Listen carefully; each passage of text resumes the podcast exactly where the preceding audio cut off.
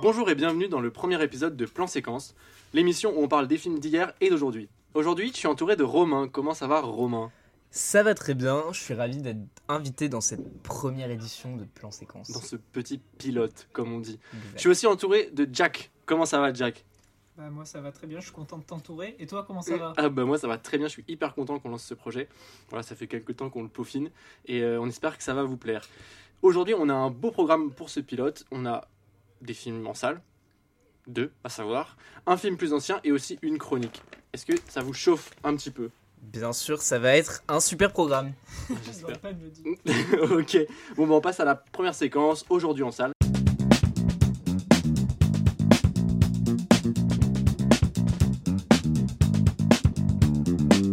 Pour ce premier podcast, en fait, j'ai l'honneur de vous annoncer que le premier film dont nous allons parler, c'est House of Gucci. Yes, on commence par euh, pas par le mieux. Pas- pas- Ah bah ça c'est ton Du avis. lourd, dans le sens que vous voulez. En fait, House of Gucci, c'est quoi? C'est un film américain réalisé par Ridley Scott, d'une durée de 157 minutes, produit par la MGM, distribué par United Artists aux US et par Universal en France pour un budget de 75 millions de dollars. Qui souhaite commencer? Qui souhaite donner son avis sur le film? Euh, moi je veux bien. euh, bah, Vas-y, Jack, je t'en prie. À toi l'honneur, tu es la première critique de plan séquence. Waouh, merci, trop de mérite. Euh, déjà, moi je suis frustré qu'on parle du coup de House of Gucci et pas de Dernier Duel. À dire qu'on fait un film de Ridley Scott qui parle d'un événement historique sorti cette année. Et finalement, on parle du pire. Mais du coup, j'ai passé un très mauvais moment. C'est sans nuance. C'était long, très long. J'ai failli regarder mon téléphone pour savoir quand est-ce que ça allait finir. J'avoue l'avoir fait. Euh, Adam Driver, que j'aime beaucoup, je l'ai détesté pendant ce film. Euh, j'ai trouvé beaucoup de scènes inutiles, j'ai pas compris où le film m'amenait, et j'ai trouvé qu'il y avait aucune idée de réalisation, il n'y avait aucun plan photographique, et j'ai trouvé ça d'une tristesse absolue. C'est un monde de mode, et je n'ai rien vu de splendide. Voilà. Bah, j'aimerais continuer du coup avec un avis plus mitigé parce que, euh, en effet, j'ai pareil comme Jack, j'ai trouvé le film très long. J'ai trouvé qu'il y avait des passages où ça s'éternisait, certaines scènes, comme tu dis, où on voit pas énormément d'intérêt. Mais euh, à côté de ça, euh, je me demande, enfin, comme tu dis, peut-être l'effort de réalisation qui était pas. On, on s'est rendu compte euh, qu'il y avait des, des musiques qui semblaient pas du tout adaptées, des, des musiques totalement hors propos. Tu trouves? Ah, Ouais. les musiques, c'était un enfer. C'est souvent quand dans des films qui te parlent euh, de plusieurs années, Mm. que tu as une évolution temporelle, la musique c'est censé être un marqueur temporel qui te montre comment tu avances dans le temps. Ouais. Là, j'ai trouvé que c'était juste random. C'était anachronique Ouais. Ça racontait rien et du coup parfois ça te sortait de l'émotion sans raconter réellement quelque chose. Donc j'ai l'impression qu'il a mis des musiques pour mettre des musiques et la moitié du temps bah, ça le riait parce que Ah ouais. comprenais pas pourquoi cette musique était choisie. Ouais. Mais à côté de ça, euh, moi j'aimerais quand même saluer la performance de Lady Gaga que j'ai trouvé assez impressionnante dans ce film parce qu'elle joue un- de base, c'est quand même pas une actrice et enfin pour l'avoir bien aimée dans A Star Is Born, j'ai trouvé que là elle était dans un registre totalement différent et euh, et qu'elle interprétait très bien son rôle. Après, je je, je- connais pas la, le- la vraie vie de Patricia Reggiani, Patricia. mais, mais euh, je l'ai trouvé très bien dans ce rôle de, de, de, de, de- comment on dit, de, Lady Gucci. ouais, Ouais. de, enfin, de, de femme insupportable qui, euh, après, voilà, c'est, est-ce que c'était très proche du réel euh, Je Je, sais pas. pense, je pense qu'il y a une part de vrai hein, quand même. hein. Bah, j'ai, j'ai eu l'impression, en, en voyant quelques images d'archives euh, après le film, qu'ils ont essayé quand même de rester assez fidèles à ce, à ce que ce à quoi les gens, même physiquement, Ouais. ressemblaient à l'époque. Même les plans, enfin j'ai vu des images d'archives où on les voit euh, euh, pendant leurs vacances au ski, où euh, on voit euh, bah, du coup Maurizio Gucci avec sa femme, et même les vêtements, les... j'ai l'impression qu'il y a quand ont quand même essayé de retranscrire des, images d'archives, même le physique, enfin la, coiffure de Lady Gaga, le, visage d'Adam Driver colle avec euh, les personnages qui sont des personnages réels. Et je me demande s'il n'y a pas eu un travail sur ça, mais peut-être du coup au dépend de, de, bah, de la réalisation qui, je suis d'accord avec Jacques, était Molle. Non, sans, On- sans inspiration. Ouais, on, on comprend pas trop où ils ont voulu aller. Voilà, des, des trucs trop longs, des trucs. euh, Mais attends, tu, tu dis Adam Driver? Adam Driver, ouais. Adam, Adam. Je crois que t'as dit Adam, non? J'ai j'ai dû dire Adam. C'est pas Non, grave. c'est pas grave, chacun a sa prononciation, franchement. Non, mais pour rebondir, Lady Gaga. pour rebondir sur le côté historique, moi aussi j'ai essayé de faire euh, l'effort de me renseigner sur la vraie histoire de, de cette Patricia euh, Gucci, mais je trouve qu'au contraire, elles l'ont presque aseptisée. J'ai l'impression qu'elle était encore pire dans la vraie vie.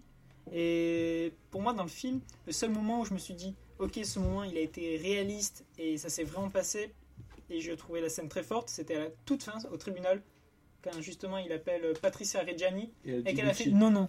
Madame Gucci. Là, je me suis dit, ça c'est sûr, c'est arrivé pour de vrai et ça doit être une femme J'ai vu, j'ai vu une interview de Patricia Reggiani et c'est impressionnant de voir comment elle n'a aucun parce qu'elle est encore en vie aujourd'hui et Oui, elle elle n'a aucun remords sur ce qu'elle a fait. Elle, euh, elle vraiment euh, Elle travaille comme consultante dans une marque de, de bijoux, si je dis pas de bêtises. Ah ouais? Enfin, ouais, ouais, genre. euh, elle aurait pu sortir 5 ans avant de prison, mais elle a pas fait parce qu'elle a dit Ah, mais moi j'ai jamais travaillé de ma vie. Euh, si elle Je sortait, vais c'est. pas commencer. Je vais pas commencer parce qu'elle avait une remise de peine de 5 ans si elle commençait un job. Pouah. C'est pour ça, je pense qu'ils l'ont presque aseptisé et rendu sympathique j'ai dans le film. j'ai- j'ai- j'ai lu pareil que euh, elle a été elle a été vexée que Lady Gaga ne daigne pas venir la rencontrer personnellement pour, euh, Ah ouais, pour ça- savoir ça- comment ça elle était. mal, ça aurait été pas mal. Oui, mais attends, mais non, mais elle. C'est une meurtrière. On, on parle quand même, on parle quand même d'un film qui décrit comment est-ce qu'elle a tué son ex-mari. Elle a dit Hum, non, je suis pas très contente. Ils auraient quand même pu faire des efforts de venir me voir pour savoir vraiment comment j'étais, la psychopathe que je suis réellement. Elle a dit non, mais c'est c'est une, je cite, c'est une question de bon sens et de respect. Elle, Ah ouais, elle mérite, ça, elle mérite du respect. respect. Mais c'est c'est très drôle. Enfin, j'ai l'impression que c'est un, c'est un monstre. Enfin, c'est vraiment. Ouais, je pense en vrai. je Mais c'est pour ça, euh, moi j'ai l'impression que tout le film elle m'a paru presque sympathique et juste à la fin, il y a eu un Ah, d'un coup elle pète un câble et. euh, Elle m'a saoulé. Ouais, c'est ça. Ouais. Et du coup, c'est là que je me suis dit, Hum, ça a été un peu mal Dans, amené. dans tout le film, ah non, elle était désagréable. Enfin, tu sentais que dès le début, enfin, Ben Elle- oui et non, elle parce est- que quand Adam Driver il, il débarque chez on spoil ou on spoil pas d'ailleurs quand on Euh, on explique peut faire, on peut faire une petite alerte spoil euh, si jamais il y a du spoil parce que. Bon, après, bah, ça se euh, passe. euh, euh, c'est un peu l'histoire aussi, euh, le fait qu'elle tue son ex-mari. donc, Oui, euh, non, non, on sait, on sait. Euh, Alors- je sais pas si dans le synopsis. Attends, je vais regarder parce que je suis pas sûr que dans le synopsis. Oui, c'est non, mais je veux dire, c'est- historique, c'est c'est Ah oui, oui, non, mais je veux dire, Moi, je je savais pas je savais pas plus. non plus. Vous Oui, dites que je c'est historique, mais moi je savais pas que ça allait Ouais, parler de ça. oui, moi je pareil. pensais que ça allait parler de l'histoire de Gucci de façon générale. Mais, je- mais moi je savais quand même déjà que c'était Gaga. Moi je je fais plus aucun effort de bande-annonce. Ah ouais, je crois que c'est ça, je me suis fait vraiment, euh, spoil. Non, je sais même pas si dans la bande-annonce il le met. Je sais pas, mais moi je fais plus cet effort parce que les bandes-annonces maintenant ça spoil le tout. Ouais, On pourra parler celle d'Encanto après. Ah, je l'ai même pas vu, mais bon, on parlera après. Euh, je, je peux. je- je- Oui, par contre, Armand, donne-nous ton avis. Non, bah, euh, alors, contrairement à vous, moi j'ai trouvé que c'était un bon film. Alors, euh, je- en fait, je vais un peu reprendre tout ce que tu as dit. moi qui m'a plu, en fait, déjà, déjà, il faut savoir que j'ai passé une séance particulière, c'est-à-dire que les gens derrière moi parlaient. J'avais une dame sur mon rang à gauche qui tapait du pied sur la pièce en plastique, donc je t'imagine le bruit. Mais tu sais, genre, de- elle tapait de manière random, c'est pas quelqu'un qui battait le rythme d'une musique ou quoi, c'est vraiment quelqu'un qui, qui tape quoi, tu vois, donc chiant. Un enfant quoi. Ouais, mais, mais quelqu'un de, de- d'adulte, tu vois, donc euh, encore plus chiant. Euh, et il y a eu beaucoup de gens qui rigolaient dans la salle, qui l'ont pris euh, sous le ton de la comédie. Mais et en moi, fait, ça m'a ouvert les yeux. Je me suis demandé si ce film c'était pas une Et- comédie. Et, ben, je pense que c'est une comédie. Je pense que t'as un, t'as un cynisme qui est hyper. euh, en fait, dans le, le surjeu, parce que les acteurs surjouent quand même, je trouve, euh, globalement. euh, surtout. Ah, ils, ont été, ils ont été très critiqués euh, sur leur, euh, leur accent euh, qui Ouais, était bah, presque ça- parodique de ça, c'est un l'accent. peu- euh, Ça, c'est Hollywood, quoi, tu vois. Hollywood, ils ils l'ont. Ils l'ont enfin, un film avec autant d'enjeux. Voilà. Euh, mais euh, moi, c'est moi, j'ai quand même été agréablement euh, épaté par Al Pacino. Je trouve qu'il est vraiment extraordinaire dans, dans, ce qu'il fait. Pour un mec qui a 81 ans, je trouve qu'il il est, il a le, enfin, il a le rôle pour moi qui est le plus, le plus réussi dans la façon de l'interpréter. Je trouve que j'espère en tout cas qu'il sera nommé aux Oscars en second rôle parce que je trouve vraiment que bah, pour un mec de son âge, qui, tu sais, qui est un- quelqu'un, Al Pacino, bon, on va pas se mentir, c'est quelqu'un qui est toujours un peu dans qui joue à outrance quoi qui est toujours trop trop trop parce que c'est ça c'est sa marque de fabrique. Moi c'est ce qui me plaît chez lui. Et je trouve que là ça marche bien. Il y a un genre de second degré euh, et je trouve qu'il tire Jared Leto vers le haut qui est, qui est un poil cabotin mais qui est moins cabotin que ce que je pensais.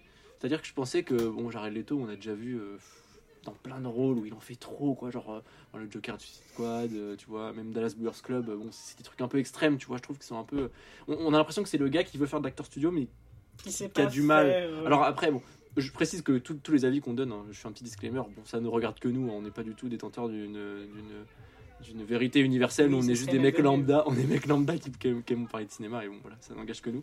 Euh, ouais, euh, Leto moins moins euh, moins cabotin que ce que je pensais. Euh, ce que j'aime bien aussi, c'est que bon, bah, les acteurs, j'en ai parlé, ils sont bons. Euh, Pacino, je reviens dessus juste parce que je trouvais qu'il y a plein de séquences où on aurait dit qu'il jouait Michael Corleone dans, dans Le Parrain. Et vraiment, Ouais, j'ai pensé pense- à ça direct. Je pense que c'était un peu le, le but aussi la- de faire de la mafia Oui, Tout italienne. le bah début, oui, tout le oui, début, oui. toute la première partie du film, c'est euh, l'ascension de, de Gucci par Mais Pacino. pour moi, ça fait partie du réalisme parce Mm. que c'est- c'est c'est une mœurs italienne euh, qui participe à l'ambiance de l'univers. Totalement. Totalement. Euh, j'ai trouvé qu'Adam était plutôt bien. Tu l'as pas du tout aimé. Moi, je trouve qu'il est plutôt en retenue. Et euh, en fait, il prend de l'épaisseur au fur et à mesure du film. Et c'est vrai que t'as un virage à un moment donné à 80 degrés quand il reprend Gucci qui, qui tège Lady Gaga, euh, qui est, euh, qui est- que je trouve assez cool. Euh, en plus, il démontre, euh, il y a cette scène de, de repas à la fin là, où euh, on lui apprend qu'il faut qu'il vende ses parts parce que, euh, parce que euh, ça va plus et euh, qu'ils ont des dettes et tout. Et en fait, euh, je trouve ça, ça illustre bien euh, que derrière ce, ce flegme, un peu sais, ce côté, je, je laisse rien transparaître. En fait, c'est un, loser quoi. C'est un mec, enfin, c'est un loser. C'est un mec qui sait pas gérer son entreprise quoi. Et je trouvais ça, je trouvais ça sympa comme, comme. Bah, il se fait manipuler du début à la fin du Par film. sa meuf, quoi. Par sa femme, par le, le, le- Je sais plus comment il s'appelle. son père. mais le, le- non, le, gérant des finances de la famille. L'avocat, là, ouais, l'avocat. ouais, oui, l'avocat. Ouais.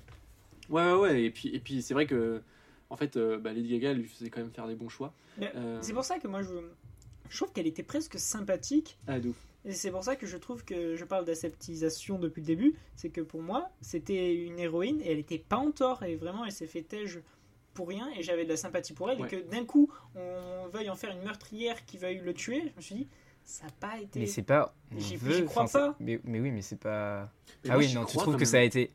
Tu trouves que ça a été mal allumé Parce qu'ils ils veulent pas le faire croire, vu que c'est historique. Enfin, c'est vraiment ce qui s'est passé. Après, euh, c'est peut-être qu'ils ont, ils ont mal dépeint le personnage. La, comme tu as dit, dans tout ce que tu as regardé, parce que tu as essayé de te renseigner sur la, la vraie euh, Patricia, pour moi, c'est une folle dingue du début à la fin. Et moi, tout le film, Ah non, j'avais une sympathie pour elle.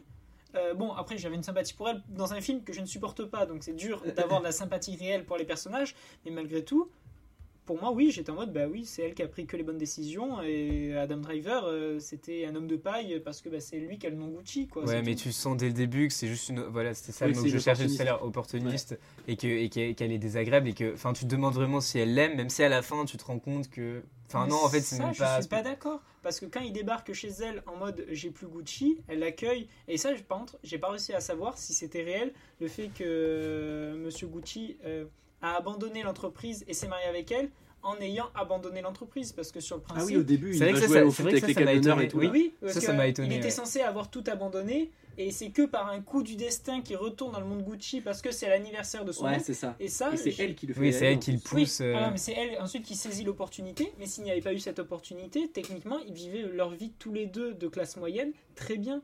Et ça, j'aimerais savoir si c'est euh, un parti pris pour justement montrer euh, cette ambivalence de est-ce qu'il y a vraiment un méchant entre les deux? Ouais. Est-ce que le pouvoir, on leur a amené, ils l'ont pris ou est-ce qu'ils l'ont vraiment cherché?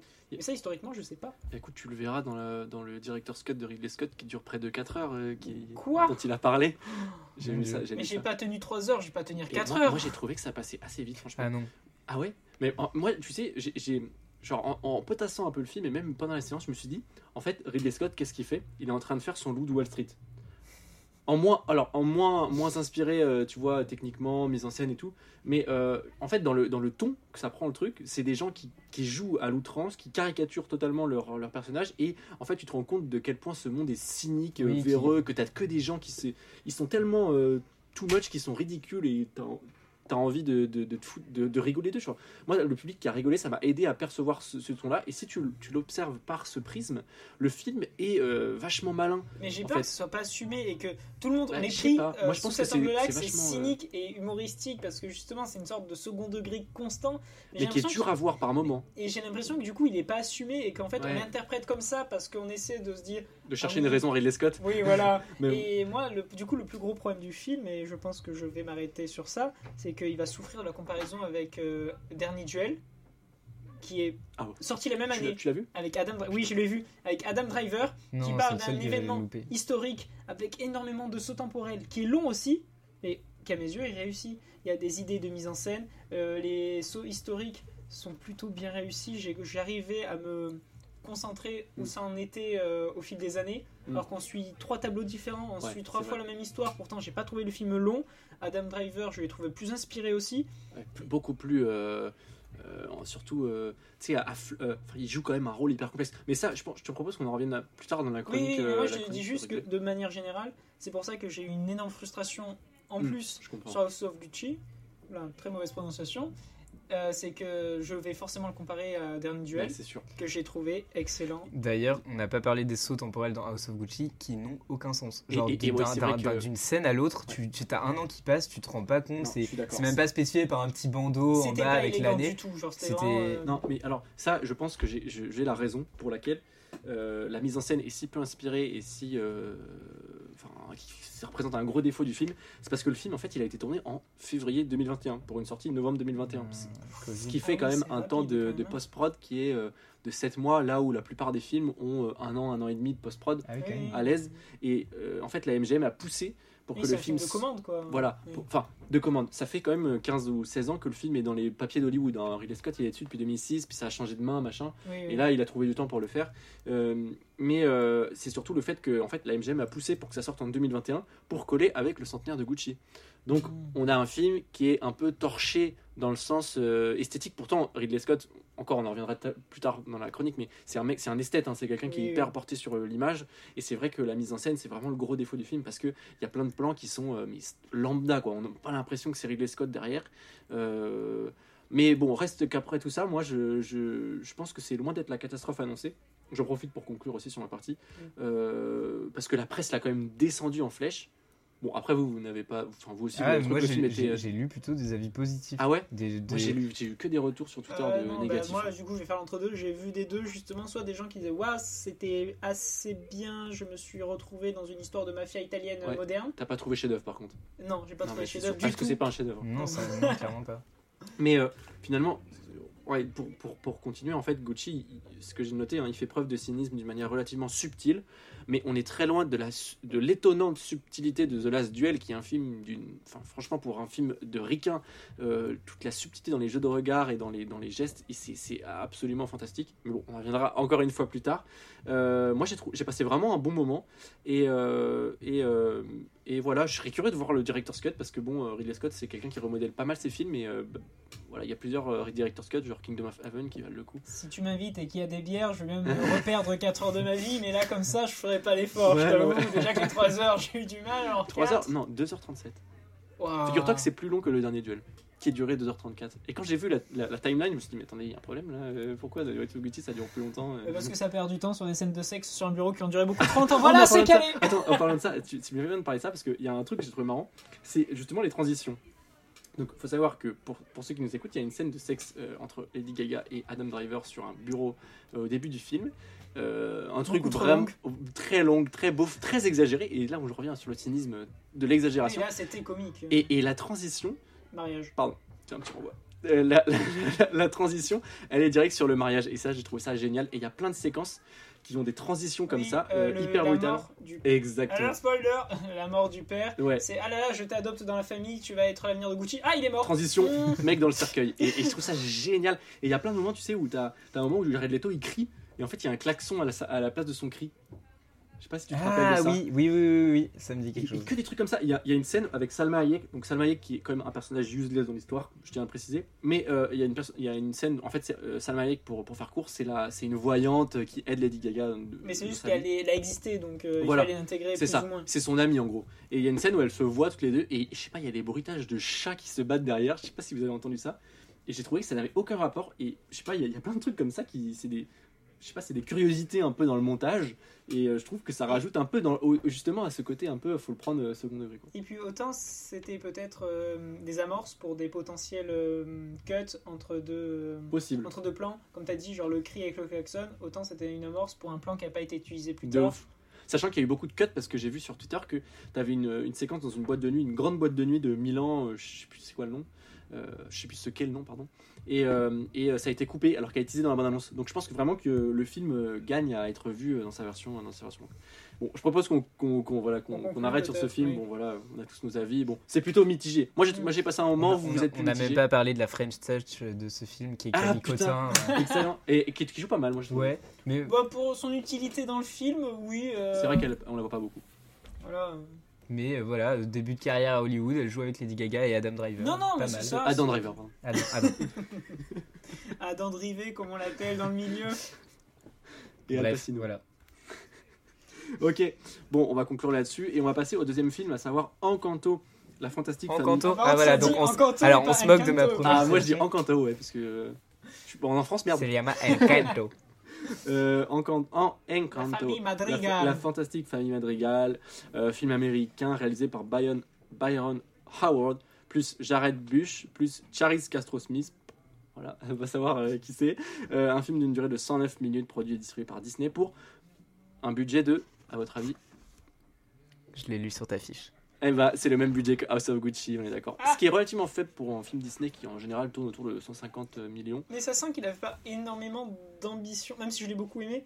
Je trouve que bah, il reste. C'est une sorte de huis clos. Je peux finir ma présentation, Jack? Ah oui, pardon. Je veux juste pour 75 millions de dollars, je le rappelle. Et, mais je te donnerai la parole juste après parce que euh, je veux juste revenir sur les, les réals en fait. Euh, donc il y a trois réals euh, pour le film. Et euh, en fait, c'est des mecs qui ont fait, ont fait Zootopie. Oui. Et c'est euh, l'autre est scénariste de Vaiana, Jared Bush. Et Byron Howard, il a fait Réponse, Zootopie et Volt. C'est à chaque fois co-réalisé, hein, c'est réalisé à plusieurs. Bon, je sais pas comment ça se passe la réalisation. mais, euh, où est Lin-Manuel Miranda dans tout ça Bah, il s'est occupé, je pense. C'est euh, que la musique C'est que la ah partie oui, musicales c'est que la partie musique, ouais. Ah, je pensais qu'il avait réalisé, ok, autant pour moi. Voilà. Mais après, Et les pardon. chansons sont le point fort, donc. euh, On en Ah, reparle. ouais, ça, c'est c'est ce que tu penses. Euh, Jack, Romain, Jack, Romain. Vas-y, Jack, vas-y. Non, mais je l'ai déjà pris tout à l'heure, vas-y. Et il a son idée du huis clos, hein, faut pas qu'on l'oublie. Ah oui, c'est vrai. Euh, non, moi, Encanto, euh, moi qui suis euh, un grand amateur de Disney et même des derniers Disney, je trouve qu'ils arrivent à se réinventer et à se renouveler euh, de façon assez euh, étonnante. Et bah, j'ai vraiment bien aimé. Je l'ai trouvé assez. Moi, j'ai passé un très bon moment déjà. Euh, j'ai trouvé assez touchant. Des thématiques euh, déjà vues, euh, à savoir Oh la famille, euh, le- les choses comme ça, même si là, c'est dans cet environnement, voilà la magie, dans cet environnement euh, colombien, euh, donc qui, qui apporte, qui a déjà qui apporte un truc un peu nouveau. Mm. Et voilà. C'est bon, colombien Oui, oui, Oui. parce qu'on s'est fait la remarque de. Parce que maintenant, Disney, ils ont cette mode de choisir un pays pour leur euh, film à chaque fois, Ah oui. avec euh, l'Espagne. Coco, la le. Mexique. Oui, voilà, Voilà. c'est ça. Et là, c'est du coup, on s'est enseigné, c'est la Colombie. C'est validé euh, par la Et, state. euh, et donc oui, voilà une, euh, bah voilà encore une fois des thèmes un peu classiques, mais amenés de façon originale, l'idée de la maison magique, euh, des pouvoirs qu'ont chacun. euh, et euh, moi, je suis un peu d'accord avec Jack. un point fort qui, je trouve, aide le film à se différencier du reste de ce qu'a pu faire Disney avant, c'est les musiques que j'ai trouvées très bien, très différentes, très étonnantes, mais qui faisaient sourire et qui, qui, qui amenait un côté. Il était très drôle le film et même les musiques étaient très comiques. Nous, on a, on était, on a eu encore une fois, enfin, comme disait, euh, on a eu une séance un peu particulière parce que on est, on y est allé Non. avec que des enfants. Ah, vous l'avez vu en VF du coup Euh, C'est important oui, de le oui, préciser. oui, oui. On, on aurait Mais ça peut-être bien voulu faisait. le voir. Oui, je pense que j'aurais bien Non. voulu le revoir en VO, mais ça Ah faisait ouais? partie du charme de le Ouais. voir en VF avec des enfants.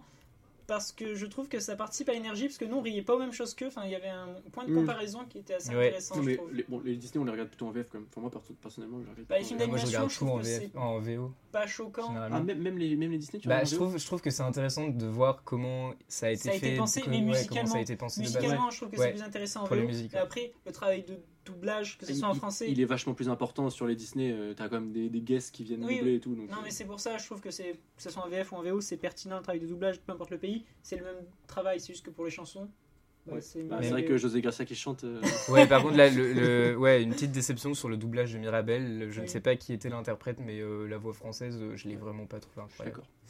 Mais euh, et en fait, j'ai été très étonné à la fin du film quand on voit le générique de voir que ça, les musiques avaient été euh, écrites par Lin Manuel Miranda, Ouais. donc qui est le réalisateur, enfin le donc qui est acteur, comédien, scénariste, réalisateur, il fait tout. Et euh, celui qui a écrit euh, Hamilton et qui a réalisé In the Heights, enfin qui a écrit et réalisé cette année In the Heights, Mm. euh, qui a écrit les musiques de Vaiana et qui a des origines portoricaines et donc euh, qui était, enfin c'était assez à propos aussi pour ce film, enfin les les- le- l'ambiance euh, Amérique du Sud, Amérique latine pour pour les et, et j'ai j'ai trouvé qu'on le sentait euh, dans les musiques qui étaient qui faisaient très comédie musicale. Après, euh, je laisserai peut-être Jack développer sur ce point parce que c'est lui qui me l'a évoqué en premier. Mais c'est vrai, en fait, mais c'est vrai que pendant le film, il y a eu des moments où je me suis dit c'est marrant, ça me fait penser à Hamilton. Bah, je vais juste en parler 30 secondes et après je te laisse la parole. Mais euh, de toute façon, moi je pense avoir fait le tour, donc euh, tu peux prendre la main si tu veux. Et d'ailleurs, attends, juste tic tic, euh, tic tic boom là. Oui, ah, c'est lui. voilà, C'est lui qui a réalisé. On en Oui, parle pas ça, tout de suite. On en parlera après, je pense. Mais du coup, oui, euh, c'est bête de dire que ça fait très comédie musicale parce que techniquement tous les Disney sont des comédies musicales. Mais euh, insister sur ce point, c'est que, comme tu as dit, c'est le ré- c'est celui qui a fait Hamilton, etc. C'est que les chansons, c'était des réels dialogues. Il y avait très peu de solos finalement. Il n'y avait pas le Ah solo non, de bah non, justement. Euh, et c'était à chaque fois des duos avec sa sœur où ça se répondait avec tous les personnages qui discutaient entre eux. C'est d'ailleurs la meilleure chanson hein, Euh, avec sa sœur, moi je trouve. Ah, moi j'aime beaucoup We Don't Talk About Bruno. Et justement, t'as tous les personnages qui interagissent Mm. entre eux et l'histoire avance dans les chansons. Et c'est pas juste une chanson qui représente une émotion ou une phrase, c'est qu'il y a une réelle avancée dans le storytelling au sein de la chanson. Et en plus, elles sont assez modernes et tout. Et je trouve que c'est une énorme force euh, de ce Disney. C'est les musiques qui arrivent à renouveler la sauce alors que c'est censé être euh, une sorte de princesse Disney, bon, qui n'a pas de pouvoir, c'est le plot du film. Mais voilà, c'est juste censé être une nouvelle princesse Disney, mais très humaine, etc. Donc euh, moi, c'est pour ça que je trouve que les chansons, vraiment, euh, c'est la plus-value du film. Parce que le scénario n'est clairement pas une plus-value, comme a dit Romain très bien. un- une tare du film. ouais. C'est, je pense, le gros défaut, mais en même temps, c'est dur de renouveler la sauce, j'ai l'impression. Ah oui, c'est pour ça, donc à chaque fois, leur seul moyen de faire un peu de changement, c'est l'esthétique. Donc avec un nouveau pays à chaque fois. Après, l'esthétique est toujours Très belle. Voilà, c'est, je veux dire, euh, je savais pas que c'était la Colombie, mais c'était quand même magnifique à mes yeux. Il souffre un tout petit peu, je pense, de la comparaison avec Coco parce que c'est très hispanique. Donc, euh, mais C'est un peu raciste de comparer la Colombie et le Mexique, ça n'a rien à voir. non, mais je veux dire euh, quand même euh, dans, dans ce côté très chatoyant, très coloré. Mais euh, j'ai trouvé juste très dommage, euh, ouais, scénaristiquement parlant, c'est un huis clos, ça se passe au sein d'une famille, dans une maison, et même la maison est entourée de montagnes. Et du coup, toute cette histoire de... On spoil ou on spoil toujours pas Euh, tu- tu- si tu spoil, tu dis attention, je vais spoiler. Ok, je vais spoiler 30 secondes. Euh, Il y a quand même un plot avec euh, un membre de leur famille euh, qui disparaît, Ouais. mais on sait qu'il ne va pas disparaître. Et en plus, j'ai vu les affiches plus tard et il est dans les affiches, ça n'a aucun sens. C'est sous-exploité, c'est un- cette sous-intrigue. Et alors que c'est censé être euh, un élément principal Exactement. du mec qui voit le futur et qui a disparu, c'est juste on le plante à un moment en mode Ah oui, c'est vrai, Bruno existe Bon, Meilleure chanson du film. Et du coup, c'est très dommage parce que de toute façon, tu sais que tout va se passer dans la maison. D'ailleurs, maison qu'ils ont réussi à humaniser. Et je trouvais que ça a marché plutôt bien. ouais, mais ça mais fait, ça fait un peu belle et la bête. Franchement, hein. moi j'ai vu le truc, euh, les, les volets qui. Ah, désolé, tu vois. Ah, moi, ça va parce que je trouvais que c'est un gimmick qu'ils auraient pu surexploiter. Ouais, à chaque fois, assez, euh, mais à chaque fois, je trouvais que c'était juste assez pertinent. Mm, mm, mm. pour que tu te dises tiens la maison qui est vivante elle m'a jamais choqué et en même temps elle était sympathique. Donc pour moi je, quand même, je trouve que c'est une force d'avoir réussi à humaniser bah, une maison. Mais après c'est vrai comme tu dis il y a un peu le concept belle et la bête. Mais moi il y a un personnage que vraiment je regrette dans ce film. Alors que c'est un personnage ultra secondaire mais qui casse le scénario et qui est déjà hyper faiblard.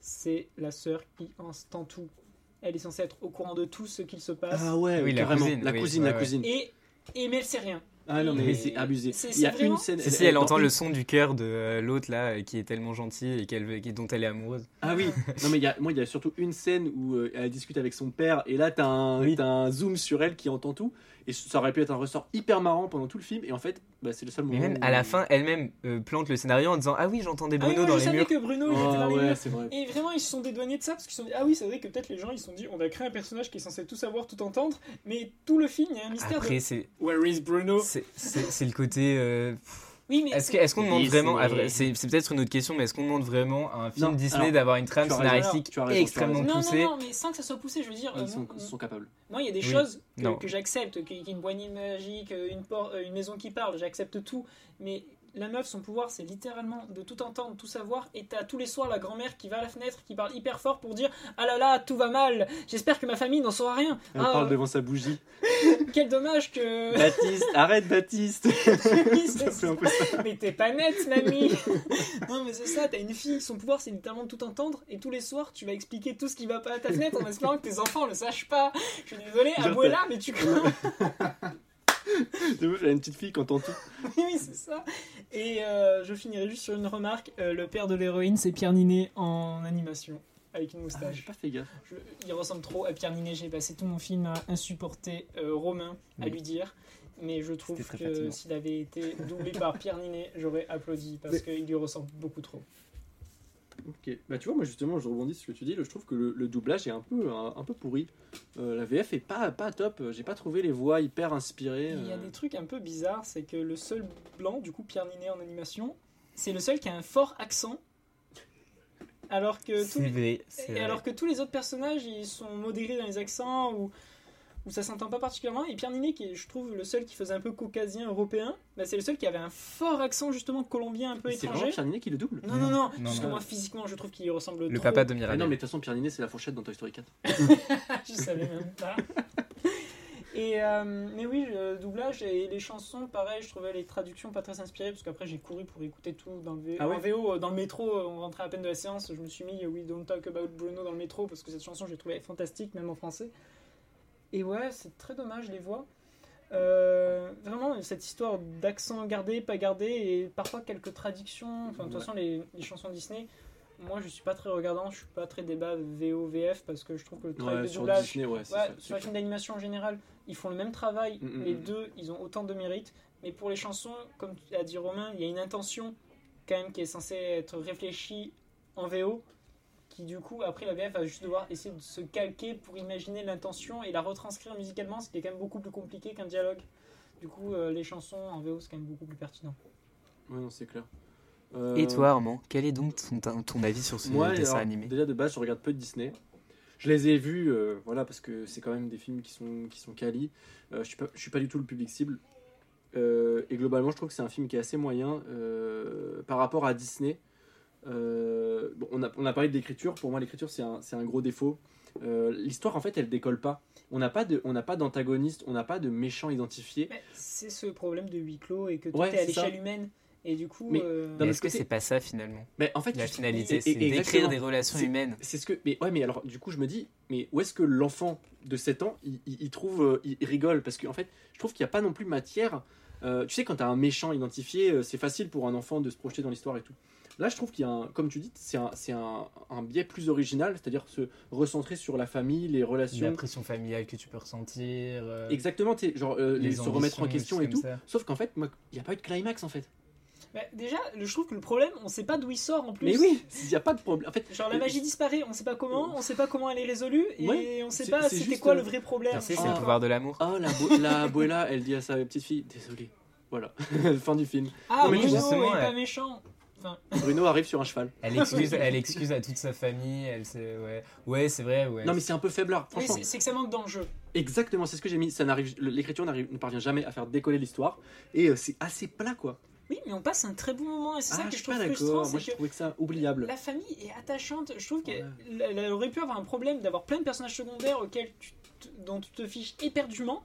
Et pourtant, tous, je, me- je les aimais bien. Le mari de sa tante, là, où, qui a des orages au-dessus de sa tête, je suis très mauvais en prénom. Ah, moi, je son, plus. hein. humour, son humour, son humeur fait le temps. Son mari, qui est un personnage sans pouvoir, qui est censé être secondaire, secondaire, très attachant, euh, avec ses quelques répliques, sa relation avec sa femme, qui essaie toujours de la réconforter. Je trouve que toute la famille, je me suis dit, putain, j'aimerais bien la rencontrer, moi, la petite famille. la J'aimerais bien vivre avec eux, y avoir des pouvoirs. pouvoir parler à, à mes volets. non, mais je suis après complètement d'accord avec toi. Mais moi, je suis un bon public de comédie Ouais. musicale. Non mais on- on- moi je suis d'accord avec toi, c'est un Disney, on s'attend pas à, à ce que ça soit euh, ça aille euh, tutoyer les cieux euh, l'histoire, tu vois. Mais euh, je trouve que par exemple si Ouais, on y en prend dans l'histoire récente euh, un film comme bon, je sais que toi t'es pas forcément fan mais vice versa.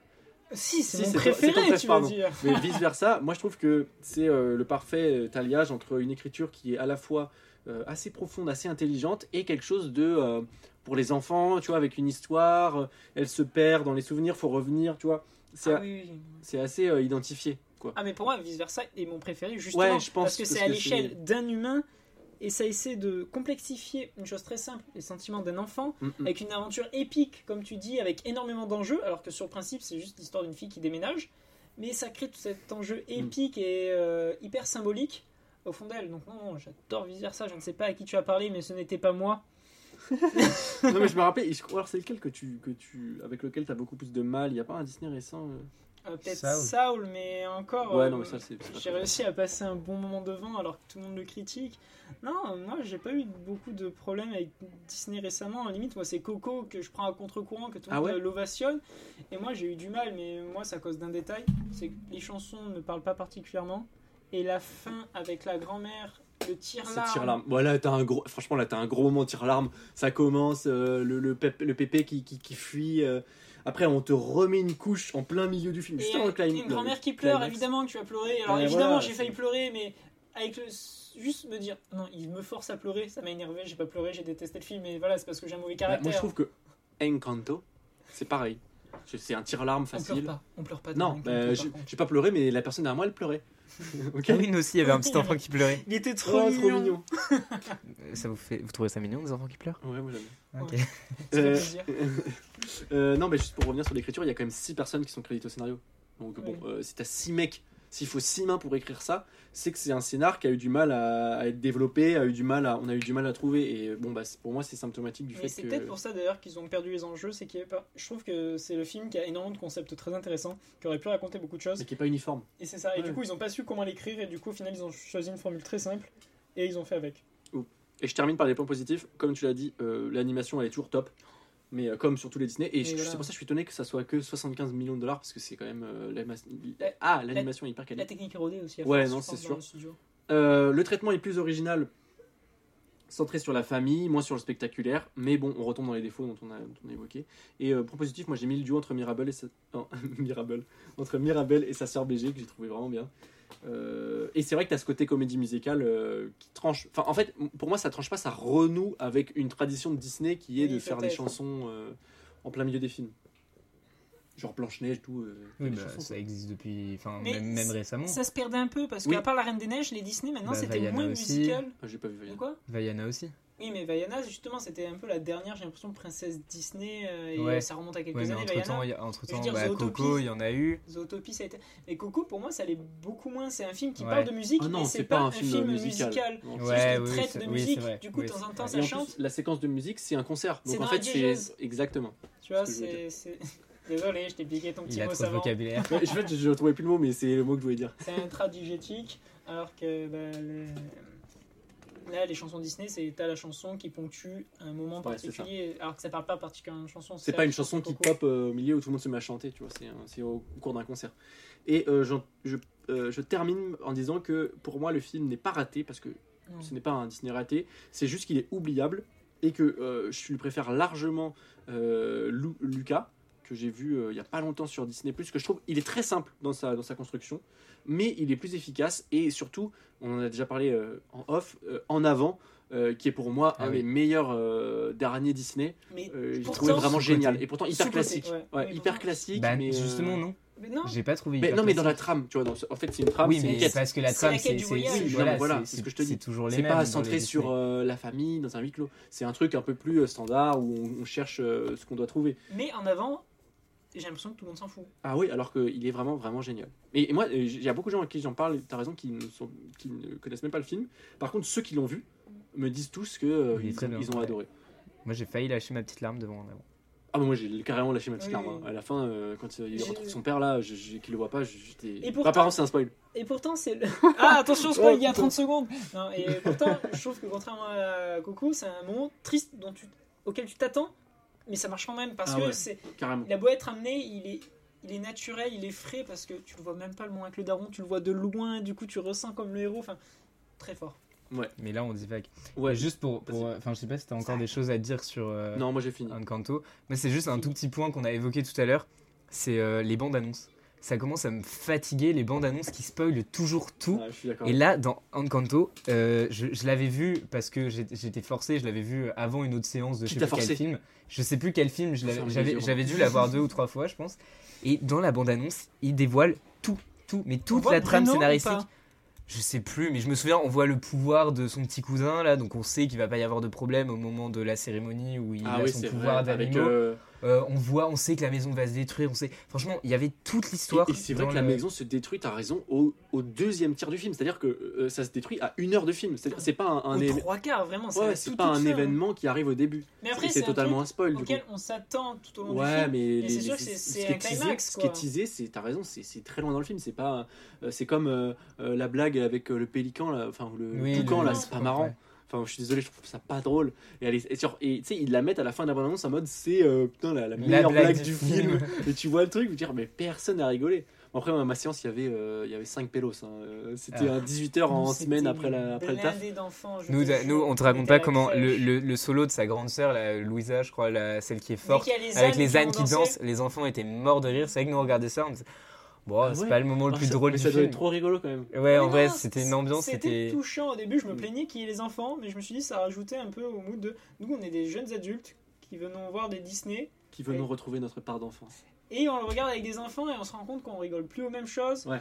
Et que nous on rigolait, mais avec cynisme au début, quand tout le monde la démonte en mode Mais t'as pas de pouvoir, t'es nul toi Ah ah ah, la cérémonie s'est passée, elle était ratée parce que t'avais pas de pouvoir. Et nous on rigolait, mais sincèrement, c'était extrêmement drôle. extrêmement drôle. Mais les enfants, non. Des limites, ils auraient lâché leur larmichette en mode Mais arrêtez de lui dire ça Les méchants adultes Donc, non, finalement, c'était une bonne séance de la faire avec les enfants. je. Ouais. Ok, euh, bon, moi je vous propose qu'on passe à la chronique.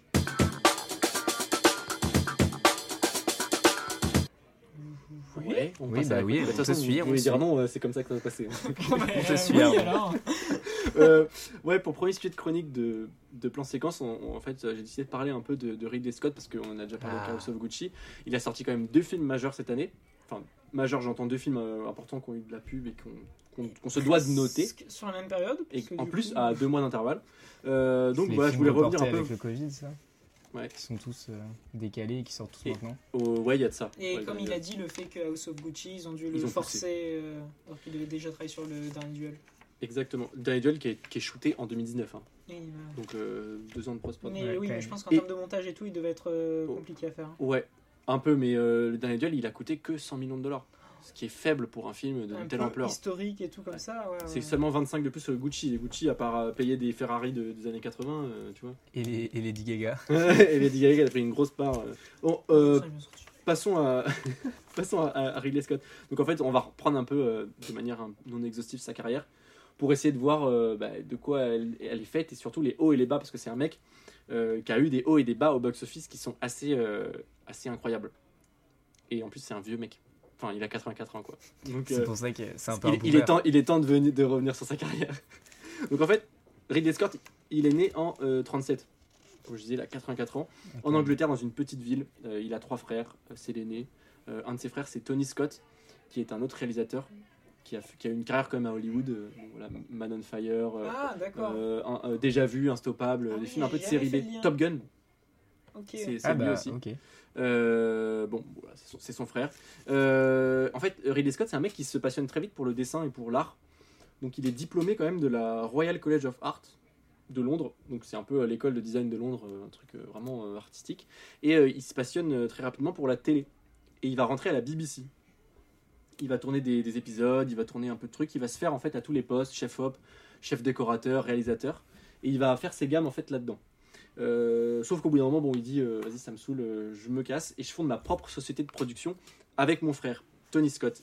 Et il s'associe aussi avec d'autres réals, donc il y a parmi eux Alan Parker, c'est le gars qui a fait Midnight Express, qui a fait aussi Fame, je crois. Ou il a fait un genre de comédie musicale. Euh, bref, Angel Art, euh, tout ça, des trucs Mhm. un peu avec Mickey Rourke. Euh, et ces gars-là, donc ils se mettent ensemble et ils fondent leur société de production. Et là, ils vont se mettre à faire de la pub. Après avoir fait de la télé, des épisodes de télévision, ils font de la pub et ils se rodent en fait à, à- à- à faire, à faire, euh, je sais pas, des, des cadres hyper stylisés. Tony Scott et Ridley Scott, ils se rodent là-dessus.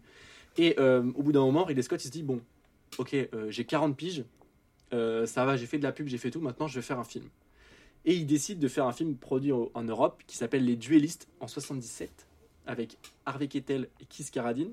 Ah, c'est vrai, il avait réussi à avoir un casting. euh, Ouais, un casting quand même. quoi. Bah, après, euh, euh, Harvey Keitel est encore jeune premier parce qu'il a joué que dans Taxi Driver, dans Mean Streets, tout ça. Ah oui, d'accord. Mais euh, euh, il, il monte ce, ce film-là, qui est quand même un film hyper ambitieux, qui sort deux ans après Barry Lyndon, où en fait ça raconte l'histoire de deux généraux dans l'armée française qui, suite à une querelle à la con, euh, vont se provoquer en duel pendant 15 ans. À chaque fois qu'ils se recroisent, ils- ils- tu sais, Ça, c'est des- c'est un- Hésite, déjà vu.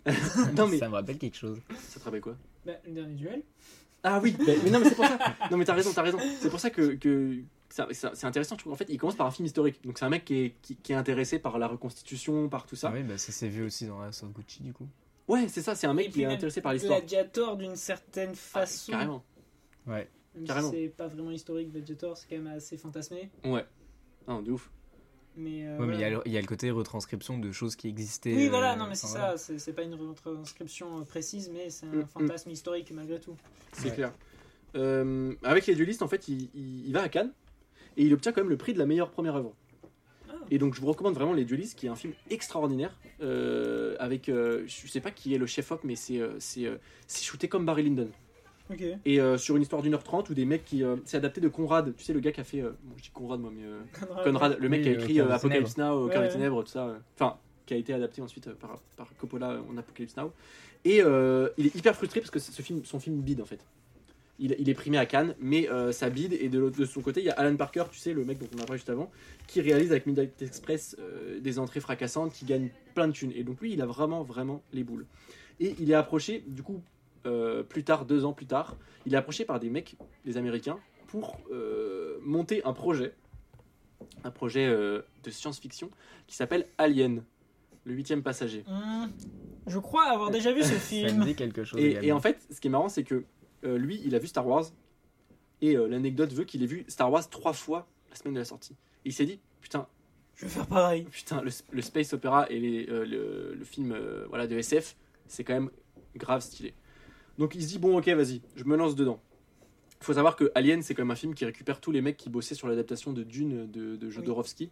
Euh, euh, Dune a été. En Oui. fait, ils ont essayé de Le l'adapter dans les années film. 70, Oui. avant Star Wars, Ok. euh, avec Alejandro Jodorowsky, qui était un réel un peu euh, fou. Attends, parce que j'ai pas vu Dune. C'est un, c'est un roman de base? À la base, c'est un roman qui est sorti dans les années C'est 60. une longue série de romans qui a déjà été du coup adaptée dans les années 80. 84 par David Lynch. Euh, 90, je repense un peu plus tôt. 90, tu penses? 90 pour moi, c'est Sailor et Lula. Non, mais si c'est 84, ça- c'est les années 90. hein. Ah, ok, il m'a eu. Il est bon en maths. Et euh, du coup, c'est juste qu'en ce moment, il y a une nouvelle euh, adaptation de, mais genre, c'est la moitié du premier roman. J'ai pas lu les livres, Moi non plus, j'ai donc je peux pas parler en tant que lecteur. Mais euh, Oui, ça concorde avec les avis, les retours que j'ai entendus qui disaient que c'est un film introductif qui prépare quelque chose et il y C'est a prévu pour être fait une trilogie. hein, c'est je une bande-annonce de 3 heures le, Ouais. premier film. Une très bonne bande-annonce, mais enfin, c'est pas le moment. Et, euh, et en fait, ce qui est marrant, c'est que donc, je, je- vous encourage à regarder, mais toi, tu l'as peut-être déjà vu, euh, Jack. Le Jodorowsky's Dune, c'est un documentaire qui explique, euh, où Jodorowsky explique euh, le, film qu'il avait prévu en 75 euh, d'adapter Dune. Donc avant Star Wars, ça allait être le film qui allait révolutionner le cinéma. Et en fait, ça s'est pas fait pour des raisons de budget. Et, et en fait, tous les mecs qui ont travaillé sur Dune, ils se sont retrouvés à bosser sur Alien. Donc t'as le mec des effets spéciaux, parce que Alien, je sais pas si tu l'as vu, Romain. Non. En gros, euh, Alien, c'est à l'esthétique hyper, euh, hyper euh, gothique, hyper, hyper euh, SF, dark SF. C'est des trucs un peu. euh, C'est une sorte d'horreur dans l'espace et c'était très novateur Et dans ouais, l'époque ça de n'existait pas. mélanger ces deux genres parce que l'espace c'était déjà novateur Ouais, et comme tu dis c'était du space opéra donc c'était quelque chose où on voulait montrer l'espace de façon magistrale tout à fait. et là c'était l'espace dans l'horreur et c'est ça qui a fait que le film a énormément marché. Exactement. Et surtout que, en fait, c'est un projet quand même ambitieux parce qu'on le confie à Ridley Scott, c'est son deuxième long, et euh, on lui file quand même 11 millions de dollars, Ah oui. ce qui est le même budget que Star Wars 1, enfin le- la guerre des étoiles. Oui, oui. Donc c'est quand même hyper conséquent. Et euh, Surtout pour l'époque, pour des films dont on savait pas trop s'ils allaient marcher. Totalement, Ouais. totalement. Et il, dé- il développe surtout que c'est un script qui est écrit depuis, euh, depuis 3-4 ans, tu vois, qui tourne, bon, personne ne veut adapter. Et là, le film, carton monumental. Bah, Ridley Scott, euh, bon, il- en fait, il est déjà à Hollywood, c'est déjà des ricains qui sont venus le voir, alors que c'est lui, c'est un anglais. Et, euh, et euh, bon, bah là, il a tout, ce- tout ce qu'il va, tout ce qu'il veut, euh, la terre est à ses pieds. Entre, enfin, je caricature, mais en gros, on- on- les producteurs sont là, ok, pour lui faire de la thune. et il a eu le succès qu'il attendait quoi. Voilà. Et euh, du coup, il se lance. euh, je précise qu'il avait bossé sur euh, l'adaptation de Dune aussi, hein, avant Alien, un petit peu. Et euh, après donc avoir récolté tout, toute cette thune, il se lance dans un autre film de SF hyper ambitieux qui s'appelle Blade Runner. Donc c'est Ah, hyper, c'est hyper personnel pour lui parce que en fait, bon bah l'esthétique SF, lui qui vient de la pub, on le rappelle, hein, qui est euh, hyper chaud en design. Il veut le transposer non plus à un vaisseau parce que Alien c'est un huis clos, hein, mis à part euh, le Oui, le débarquement sur la planète, c'est un huis clos. dans- dans le- L'horreur, euh, de toute façon, c'est plus facile en huis clos. Voilà. euh, c'est Et- la- c'est l'avantage. C'est ça. Et il veut décliner le truc à l'échelle d'une ville. En fait, Blade Runner, c'est une ville, c'est un Los Angeles de. donc ça sort en 82, donc c'est à l'époque, eux, ils se projettent en 2019. Mais c'est hyper euh, steampunk. euh, Bah, c'est- c'est c'est le hyper, euh, futur imaginé dans les années 80. C'est ça, c'est hyper dark et tout. Et c'est un film hyper ambitieux quand même qui coûte 28 millions de dollars. À cette époque-là, c'est c'est énorme. Et euh, c'est un bid. euh, Enfin, tout le monde. La, la légende veut que ce soit un énorme bid. Mais en fait, le film a rapporté bon, 32 millions aux Mais c'est US. comme Highlander. C'est euh, le film a fait un bid, mais ça fonctionne après. Oui, après, Avec la ça, c'est VHS, avec tout ça. entendu, ouais. Mais Blade Runner, on a toujours dit que c'était un bid, alors que le film rembourse euh, ses frais. C'est pas un succès, parce qu'on considère qu'un succès à- Hollywood, euh, enfin aux États-Unis, que euh, quand on a 1,5 fois le, budget, on considère que c'est un succès. Et 1,5 fois le budget rentabilisé sur le territoire. Les, les Américains, ils sont très attentifs aux chiffres qu'on fait sur le territoire. T'as des films qui font, euh, qui font un, un score aux US de merde, mais qui, ont, qui, font, qui rapportent 300 millions dans le monde. Oui, parce Mais- que parfois en Chine, euh, genre Totalement. le film va pas marcher, mais en Chine, eux, ils En Chine, il va exploser, en Europe et tout. Et, euh, et bon, bah, vu que, vous imaginez bien quand, quand tu achètes un billet aux US ou quand tu achètes un billet, euh, je sais pas moi, à Taïwan, euh, tu, tu gagnes pas, le- la société de production, elle gagne pas le même prix sur le billet. Donc, euh, eux, ce qui les intéresse, c'est le, le domestique, le box-office domestique. Bravo, Bravo. bravo. Euh, euh, où j'en étais? Oui, Blade Runner, donc gros bid. Enfin, bid mitigé. Donc là, lui, Ridley Scott, on le dit, putain, c'est pas un mec bancable, quoi. Si on faut pas, pas lui filer de la thune parce que euh, il va tout perdre. Donc il enchaîne avec un film de commande qui s'appelle Legend avec Tom Cruise. C'est un film de fantasy à l'esthétique hyper, enfin magnifique. Il était sur Netflix pendant un temps, moi je l'avais vu. Euh, hyper beau, euh, mais hyper cucu quoi. C'est de la, de la, de la fantasy de base, euh, tu vois, hyper cliché. Et il enchaîne avec deux films un peu, bon, bah, moins de succès, deux polars qui ont, qui ont moins de succès. Et il arrive à, à redresser la pente au début des années 90 parce qu'il sort Thelma et Louise, qui est un film Oui. qui a eu du succès, qui a eu des nominations aux Oscars. Euh, J'en profite pour dire qu'il avait gagné déjà un Oscar avec Alien pour les meilleurs effets visuels. Bon, c'est à noter, mais il avait déjà été récompensé pour un de ses, pour un de ses films. Mais Il il a était pas eu d'Oscar sur Thelma et Louise? Non, Thelma et Louise, il a été nommé, euh, donc reconnu en fait un peu par la critique. Bah Il oui, revient, il euh, revient en fait euh, sur, avec un sujet un peu féministe sur deux filles qui. je crois qu'il y en a une, je l'ai vu il y a longtemps, mais il me semble qu'il y en a une qui se fait agresser. Oui, c'est ça. Et, Et, gros, et elle se venge. défend. Ouais, et, elle tue le mec. Et, du coup, c'est une histoire de course-poursuite à travers les États-Unis. C'est un peu comme The End of the Fucking World. Ah, j'ai pas vu. Je, trou- je trouve qu'il y a une sorte de version moderne de Thelma de Thelma et Louise. Euh, mais c'est ça, c'est une sorte de road trip euh, Ouais. de deux femmes qui se sont vengées du coup. euh, Et, et- et qui s'émancipent en fait de- du patriarcat un peu et, euh, et de, de- de tout- toute la pression qu'elles ont. Et donc euh, ça a été vraiment un, un- un gros, un gros succès. Euh, et en plus ça lance Brad Pitt parce que c'est son premier rôle de Brad Pitt euh, à l'écran. euh, Ah, c'est pour intéressant. ça que j'en ai entendu parler. Et, euh, et ensuite, il se lance encore une fois, dès qu'il a, dès qu'il a un peu de thune, Ridley Scott, qu'est-ce qu'il fait? Bah, Il met toute sa thune dans un gros film. Et qu'est-ce qu'il finance comme film? 1492, Christophe Colomb, avec Gérard Depardieu.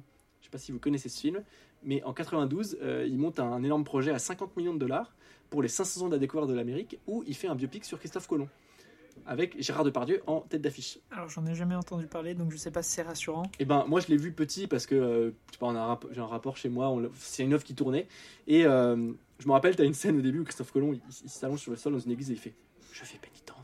Et tu sais il chuchote et tu as ce, t'as ce côté tu sais de quand tu chuchotes c'est un peu de, presque à l'ASMR tu vois il fait je fais pénitence. Tu vois et, euh, et ça m'avait marqué et tu as une scène aussi de, de gens qui se font brûler sur la place publique et tout et après euh, ça dure 2h30 après c'est full euh, on débarque on voit les indiens euh, c'est toute sa vie en gros. Attends, mais il joue quoi, euh, Gérard Depardieu, dans ce film? Il joue Christophe Colomb? Et ben oui il joue Christophe Colomb. Mais j'ai envie de voir ce film. Mais à cette époque-là, Gérard Depardieu est, euh, est un, bon, il acteur euh, Ouais, il US, top de- il est un acteur mondial. Euh, il devait avoir l'Oscar du meilleur acteur pour Cyrano de Bergerac qui sort en 90. Ah là là. Sauf que, euh, petite, anecdote, euh, en fait, il, il donne une interview à un média US et il dit qu'il a, il a assisté à un viol quand il était petit.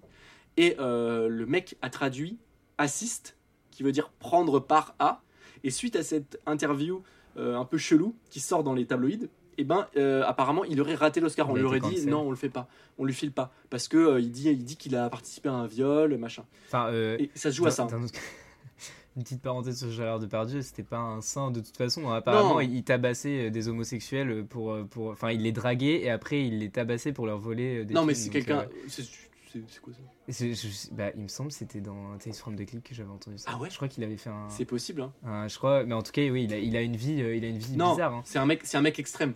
Ouais. dans tout ce qu'il fait. Ah, c'est sûr que c'est un le mot- à le mot Châteauroux. 5 qui te vient quand tu penses à lui. Non, mais c'est un acteur, à, un- à- à cette époque-là, c'est le- l'acteur français qui, qui réussit le mieux dans le Oui, monde. bah oui. Il joue à- dans Green Card avec Sigourney Weaver, il joue dans, dans pas mal de, de projets. Et euh, donc c'est sur cette, en fait, c'est sur cette mouvance que surfe un peu euh, 1492. Euh, mais bon, ça fait un gros bide, hein, malgré les 3 millions d'entrées en France, parce que bon, bah, Cocorico, euh, Gérard Depardieu et Christophe Colomb, et ben il en rapporte seulement 10 millions pour 50 millions investis. Donc euh, Ridley Scott, Aïe. Ciao, bye bye. euh, Ah oui, mais on n'avait pas entendu parler, donc c'est pour Bah, ça que euh, quand tu as commencé à insister sur le fait pense- qu'il avait investi tout son argent dessus, ah, Encore un film trop long de Ridley Scott. non mais bon bah voilà, il fait des gros bids, euh, il produit des films mineurs à la fin des années 90 et encore une fois, ce mec, il va réussir à redresser la pente au début des années 2000. En fait, à chaque fois, une fois dans les décennies, il, il, euh, il arrive à faire un hit et il reste là, tu vois. Et il sort Gladiator. Donc voilà, il remet au jour, on en parlait tout à l'heure, il remet au jour le péplum. Ça fait 40 ans qu'on fait plus de péplum à Hollywood. Euh, il prend un, un- un jeune acteur. Euh, voilà, Gladiator, c'est le, c'est en fait c'est son somme- sommet un peu dans sa carrière parce que euh, il remporte 5 Oscars, meilleur réal, meilleur film, meilleur acteur, musique. meilleure musique. Musique. euh, attends, j'ai noté les meilleur film, meilleur réal, meilleur acteur, meilleur son, meilleur costume et meilleur effet visuel. Il n'y a même pas meilleure musique. La meilleure. En fait, oui, c'est à ce moment-là, donc à ce moment-là, il a quand même 55 ans. Je crois, attends, 37. Ah non, putain, attends.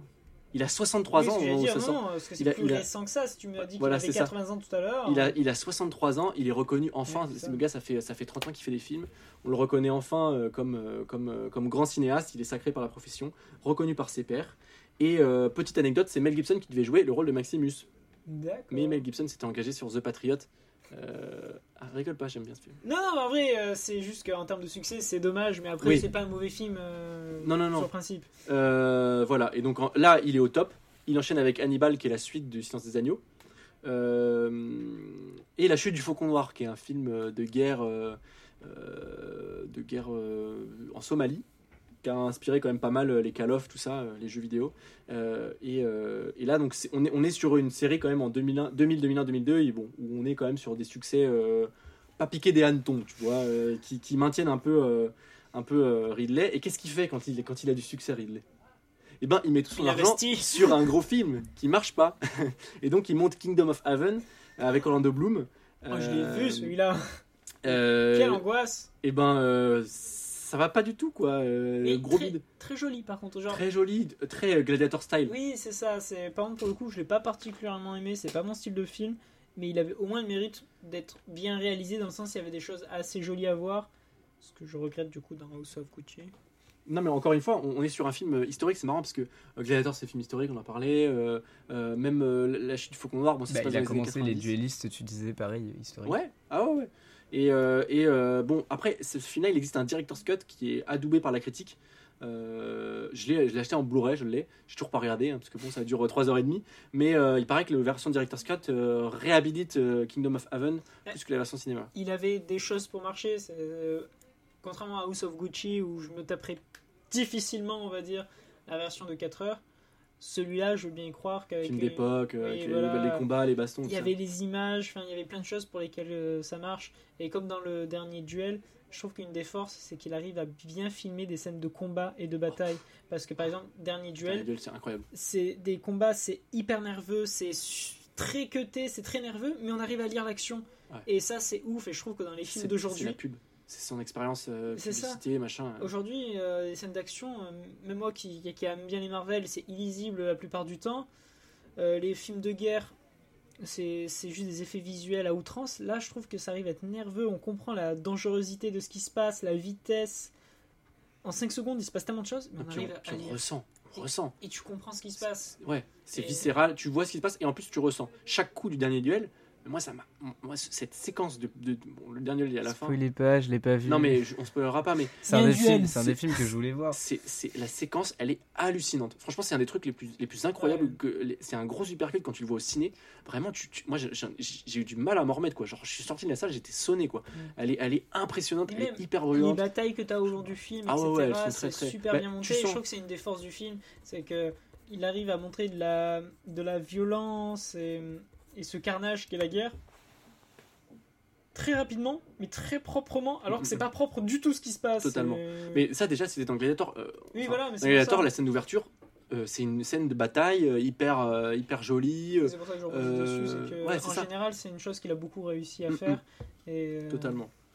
Euh, on, en est, on en est en 2005, donc King of Heaven est un gros bid. Euh, il enchaîne avec American Gangster, un film de mafia avec Russell Crowe encore et, et, et Denzel Washington. Et euh, il se dit, euh, bon, euh, ça a bien marché avec Russell, euh, vas-y, je, le- je le reprends, on va faire Robin des Bois. Oh non. Et à votre avis, combien coûte Robin des Bois 80 000. 230 millions de dollars. Oh Donc c'est un film qui est extrêmement cher. Le film bide pas. Enfin, on va dire qu'il rentre quoi, dans ses ouais. frais, mais euh, c'est pas un bid. Et euh, bon, mais bon, c'est un bid comparé à l'investissement, quoi. Et euh, c'est un film que j'ai racheté en Blu-ray après avoir vu le Dunn Alors- parce que je me suis dit j'aimerais bien le revoir pour En revoir vrai, son traitement moi, de l'histoire. À l'époque, je l'avais bien aimé, mais Ouais. je sais qu'avec du recul, c'était pas génial. Mais j'aimais beaucoup Robin des Bois, donc j'oserais pas trop le critiquer personnellement. Et moi, je serais curieux de le revoir parce moi. que euh, tu vois, j'avais un effet. Moi aussi, je l'avais vu assez jeune parce que bon, sorti en 2010, mais on avait Oui, quoi, c'est pour ça. 12 ou 13 ans. Euh, je me rappelle avoir vu euh, sur Canal avec mes parents, on s'était dit putain, euh, c'est le retour après, après Gladiator, attention. euh, et, euh, et le film était plutôt cool, tu vois. Mais euh, c'est pour ça que j'ai envie de le revoir après le dernier duel pour, pour me refaire un avis. Et, euh, et euh, donc bon, Ridley, il arrive pas à se remettre de son beat de Kingdom of Heaven. On est en 2010, ça fait 5 ans, bon, il rame un peu. Il est toujours là parce qu'il est installé, c'est un mec qui peut rapporter du fric, donc Oui, ça oui. reste un, un mec valable. Et euh, début des années 2010, qu'est-ce qu'il se dit Ridley? Qu'est-ce qu'il se dit investi dans un gros film. J'ai investi dans un gros film, mais pas n'importe lequel. Je me souviens plus ce qu'il a fait. Eh bien, je relance Alien. Mais c'est lui qui a relancé Je Alien sors Prometheus. Ah oui, Prometheus. sors Prometheus parce que Alien, ça va Il y a rapporter. eu des suites et tout. Il y a eu des suites, mais lui n'est pas impliqué. Mais oui, c'est pour Et, ça. et lui il se dit bon bah oh les gars j'ai plus trop de thunes enfin je sais pas je pense qu'il a de la thune mais il s'est dit bon les gars il, il rassure ses sociétés de production il dit les gars vous inquiétez pas je vais faire le préquel d'Alien annonce monumentale Euh, le film est un succès faut se le dire hein, il monte euh, je sais plus combien il j'ai pas noté le, le, le- Mais quelle le angoisse ce film. ah moi j'adore Ah, je l'ai détesté. ah ouais? Il se passe rien. Et c'est mieux que Covenant Alors moi, franchement, à part le premier Alien, euh, je déteste la saga Alien de toute façon. oh non J'ai énormément. Encore Alien versus Predator, c'est un peu mon péché mignon. Moi je l'aime bien ce mec Oui, moi ce, aussi. ce mec ce film Moi aussi, c'est un peu mon péché mignon, mais après, je suis pas grand fan de la euh, saga Alien, mais Prometheus, ça fait partie de mon top 3 des rares films où je me suis endormi devant. Et pourtant, oh Dieu sait que. tu l'as vu au ciné? Non. ah je l'ai vu au ciné moi Ah, mais c'est peut-être pour ça, du coup, t'as eu l'effort de bien le regarder. Mon je me suis mais, endormi devant. Ça, ça va dans ma triplette avec les deux films Thor de Marvel, c'est vraiment le pire Ah, film les deux films de. Thor ils sont achetés ouais moi je le mets dans la corbeille et je la vide hein. On garde le 3 quand même. Oui, le 3, ça va. le 3, ça va. Euh, donc, donc euh, bah, bon, bah, il est revenu. Il est revenu encore une fois. Il renaît de ses cendres dans les Mais années il a 2010. vraiment marché Prometheus? Ouais, ça a bien marché. J'ai pas les chiffres notés. Les critiques, c'était assez Non, les critiques mitigé, sont hein. mitigées, mais je crois que c'est un film qui a rapporté genre 400 ou 500 millions de dollars. Mais aussi, on arrive à une époque où les films Euh, ont, des budgets, ont des budgets de plus en plus forts. Je crois que de plus en plus aussi. c'est ça. Prometheus. Bah, en fait, on va dire que le coef multiplicateur est plus faible. Oui, Parce qu'à l'époque du Nouvel Hollywood, tu faisais un film pour 1 million. Quand on rapportait 23, bah, tu faisais x 23. Là, euh, t'en mets 150 millions, tu vas en rapporter 500, mais t'as fait que fois. fois euh, Mais ça un- reste des chiffres énormes. mais Oui, ça reste des chiffres énormes. Mais Mais c'est sûr euh, que tu peux pas faire des, des succès comme euh, totalement, Paranormal Activity où tu mets euh, 10 balles et t'as t'as rapporté un million. quoi. Totalement, totalement. Mais ça, c'est un cas d'école. Oui, Ou La Passion sûr. du Christ. Ah, il a pas coûté cher? Euh, la Passion du Christ, ça a longtemps été le film le plus rentable de tous les temps. Ah ouais? Euh, Mais parce si, que- il a coûté un peu cher. Non, il a coûté pas comme 30 millions de dollars. Voilà. Mais il en a rapporté, un euh, Paranormal crois. Activity qui a vraiment pas coûté cher, qui en a rapporté énormément. Il a coûté cher, mais il a rapporté mais tellement. tous les gens, tous les, tous les religieux Les chrétiens catholiques. sont allés voir, euh, ouais, catholiques chrétiens sont allés voir le film. Et, euh, Et puis tous c'est les un, film- curieux. c'est un film génial. hein, mais ouais, non, mais il est très, très bien, hein. Très bien. Mais euh, En tant que catholique, euh, c'est une très belle euh, retranscription et, euh, Mais tu sais, j'entendais un il truc. est très beau. Je, je lisais un truc qui disait qu'en fait, euh, euh, euh, Mel Gibson, euh, on le reproche sa violence. Petite digression, hein, ça dure 30 secondes. On lui reproche sa violence, mais en fait, euh, c'est vrai que la Passion du Christ, c'est euh, toutes les œuvres euh, de, de la religion qui sont très violentes. Tout- toutes les peintures, c'est toujours très violent, en fait, la représentation.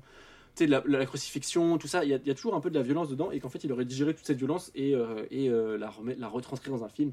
Ah, moi, voilà. justement, enfin, moi, j'ai. Je trouve que, contrairement à ce que tu dis, enfin, les œuvres sont très violentes, peut-être c'est parce qu'on y est habitué qu'on se rend plus compte, mais c'est vrai que ça choque euh, de moins en moins, et c'est en Oui, revoyant le film que je me suis dit, mais c'est vrai qu'en fait, euh, si tu regardes ça de cet œil-là, tu te dis, mais qu'est-ce que ça a dû être horrible, la souffrance et tout, et je trouve que c'est très très bien retranscrit, Ah oui. retranscrit et, euh, et, moi, je- justement, c'est plus ça qui m'a fait réaliser la violence de ce qu'a pu être la passion du Christ Ouais. dans la que- réalité, plus que les- représentations, les lectures, le, ce que, ce que j'en connaissais, tu vois. Mm. Mais, non, mais je euh, comprends. Bon, je ferme la parenthèse. mais Ça oui. fait une minute de digression. Ouais, une minute de va digression, pardon, on- on Travailler le ferme. timing. hein. Euh, et en- en- donc après, après Prometheus, bon, il sort Cartel, qui est un film au casting de fou, mais euh, écrit par Cormac McCarthy, qui, qui a écrit euh, No Country for Old Men. Euh, et puis il fait Exodus, un film sur Moïse, que j'ai vu au ciné. Que déjà au ciné, j'avais pas trouvé ça génial. Euh, donc c'est un film, on, on adapte, euh, voilà, la, je, je sais plus. Moïse, quoi, l'histoire de Moïse, donc c'est à l'époque un peu de gladiator dans ces eaux-là, euh, un peu antiquité, tout ça, même si c'est plus avant, attention, là je, mais je suis c'est pas historien. avec Russell Crowe Non, non, Exodus, c'est un film avec Christian Bale et, euh, et l'autre, je me rappelle plus comment il s'appelle l'acteur, où ça raconte l'histoire de Moïse. Et euh, ça commence par une scène de Ah baston, oui, non, je comme dans tous les films d'époque de, de Ridley Scott. Ouais. Et euh, c'est la seule scène bien. Et après, ça dure 2h40. Bon, c'est chiant. Il y, a les, il y a la pluie de sauterelles, t'as les trucs de Moïse. Et après, à la fin, il sépare la mer. Euh, bon, bref, euh, oubliable. Euh, et puis, il revient quand même avec Seul sur Mars, que je n'ai toujours pas vu, mais qui a quand même du succès, qui est nommé aux Oscars, encore une fois. Et, et ensuite, il enchaîne avec Alien Covenant, donc il y a ses détracteurs, mais qui est un film qui rapporte de la thune quand même. Tu vois Euh, Et d'ailleurs, oui, je- mais rapporter de la thune, il faut pas que ça devienne non plus la. non mais aujourd'hui, aujourd'hui c'est quand même un critère, c'est quand même un critère dans, De le ciné aujourd'hui, c'est Ouais. faut rapporter quoi. Personne va te filer de la thune. On est dans une phase où on investit de plus en plus d'argent. Euh, si tu n'as pas un minimum assuré que tu vas gagner de l'argent, les gens n'investissent pas. Donc euh, à part à part une t'as un peu euh, des mecs qui produisent du cinéma d'auteur aux US ou en Europe qui euh, gardent un peu le côté artistique. Sinon tout le reste, euh, on, on donne pas de la thune à un film si on s'il va pas marcher. Donc euh, il faut que tes arguments, il faut que tu aies un réel qui soit connu, il faut que tu aies une tête d'affiche, il faut que tu bon, bref, tu vois. Et dans ce contexte-là, bah bon, bah, Covenant, c'est à noter que ça rapporte quand même de la thune, tu vois. Ça rend dans ses frais, ça, ça rapporte de la thune au studio. Et, euh, et on va dire que depuis Seul sur Mars, il est quand même sur une bonne pente parce qu'il a fait tout l'argent du monde, Mm. que j'ai pas vu, mais qui apparemment a, a des bonnes critiques. Et euh, là, il sort quand même deux films. Bon, House of Gucci, c'est plus ou moins. moins bien mais bon ça reste t'as quand même le dernier duel quoi Et puis pour un film de commande, comme tu nous as expliqué, il s'en sort pas si mal. non franchement mais je sais pas si c'est un film de commande parce que Bah. moi j'ai lu que c'était un film qui était que non, qui si l'intéressait c'était depuis quelque temps euh, possible, c'était son idée oui c'est pas un, le fait un qu'on nanar les quoi poussé, Ouais, qu'on ouais. les motivé euh, à faire euh, le, tout en six mois, ça reste quand même assez, assez compliqué. euh, Ouais, non, c'est. Non, c'est clair. Et du coup, bah voilà, on termine sur ces deux films. Moi, pour moi, c'est deux films qui sont importants cette année. Bah, le Euh, dernier duel, en plus, bon, ça sera pas son dernier film, mais pour l'année en cours, ça boucle la boucle. Voilà, c'est ça, tu vois. On a, il- il- le dernier duel, les duellistes. Bon, bah la boucle est bouclée. Et on. Il a fait sur du film historique. exactement. euh, Surtout que là, petite info, il prépare euh, un biopic sur Napoléon quand même, avec Joaquin Phoenix, ouh, Ah qui oui rentre en tournage en mars Ah. 2022. Phoenix. Ça va faire plus plaisir de le voir que Jared Leto, celui-là. Non, mais bon, c'est un mec quand même qui, bon, euh, parce que le, oui, non, j'ai pas dit, mais le dernier duel, c'est un bid monstrueux. Mais hein. alors, C'est ça parce et- qu'il a pas été assez distribué, je trouve. mais, mais- il est distribué par Disney. Tu savais ça? Mais moi, j'ai j'ai trouvé ça étonnant parce que j'ai l'impression d'être la seule personne de mon entourage à ne pas l'avoir vu. Alors que c'était un film que je voulais C'est voir. un film J'ai l'impression que tout le monde l'a vu, tout le monde m'en a dit du bien. Et pourtant, je lis des euh, bides monumentales, il il personne ne l'a vu. 300 000 entrées en France, c'est rien. Mais pour un je film pense qu'il n'a pas été très Mais, mais c'est- mais il me hein. semble que Ridley Scott lui-même a dit euh, qu'il était très déçu parce Non, que les jeunes s'intéressaient pas. il voilà. il, a, il a eu, voilà, c'est là où je voulais dire, il a quand même eu sa parole de boomer euh, en disant ouais les jeunes de toute façon qui sont arrivés à leur téléphone et qui c'est lui qui a dit ça et qui viennent pas regarder mes Bon, ça films. fait un peu papyrageux, mais oui bon, vraiment, on lui pardonne. vraiment. Parce que c'est un grand réalisateur. Alors que, alors que c'est des bons films. En même temps, s'il fait des films de deux heures sur la famille Gucci qui sont très longs et très peu intéressants, voilà. Non, mais voilà, bon, pour boucler la boucle, euh, il a quand même coûté 100 millions. Donc, c'est ce qu'on disait, c'est faible. hein. Je pense que c'est son expérience de la pub ou de, de la télé, de faire des films avec peu de budget, Oui, euh, économiser à fond le budget. Et euh, bon, bah, il en a rapporté Et que puis, 30 millions, quoi. Donc, t'as un gros dans que quand il investit, ça marche pas à chaque fois, donc je pense que Ouais, c'est il ça. essaie de faire des coupures quand il peut. Euh, voilà, c'est quoi votre top 3 Ridley, là, vite fait? En fait, moi, il y en a énormément que j'ai pas vu dans la liste que t'as citée. Non, mais euh, les films peut-être qui t'ont marqué. Bah, ou Gladiator. Ah ouais, moi Ouais. pour moi, pareil, top 1, c'est sûr que c'est Gladiator. Euh, après, Alien, je sais même pas s'il serait vraiment dans mon top 3. Mais euh, honnêtement, le dernier duel, j'ai envie de le mettre top 2, Ah, mais c'est parce qu'il est top 3. un peu récent. Ouais. Donc euh, j'ai peur que ça évolue, je pense, avec le temps. Mais Alien, j'ai envie de le mettre top 3 parce que c'est le seul de la saga que j'aime, alors que c'est pas du tout mon délire, la SF horreur. Ah, c'est fou quand même.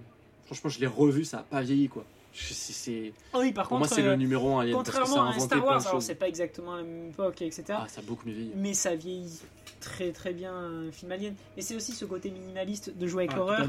C'est que du coup, tu es pas dans l'effet, euh, dans comment dire, dans les images de synthèse, euh, etc. Poussé au maximum et essayer de trop en faire parce que justement, utiliser l'horreur, ça permet de rendre le truc minimaliste et du coup, le peu que tu le fais, tu le fais bien et c'est pour ça que ça vieillit super bien. Donc allez, vas-y. Je me suis convaincu. Top 3 Alien.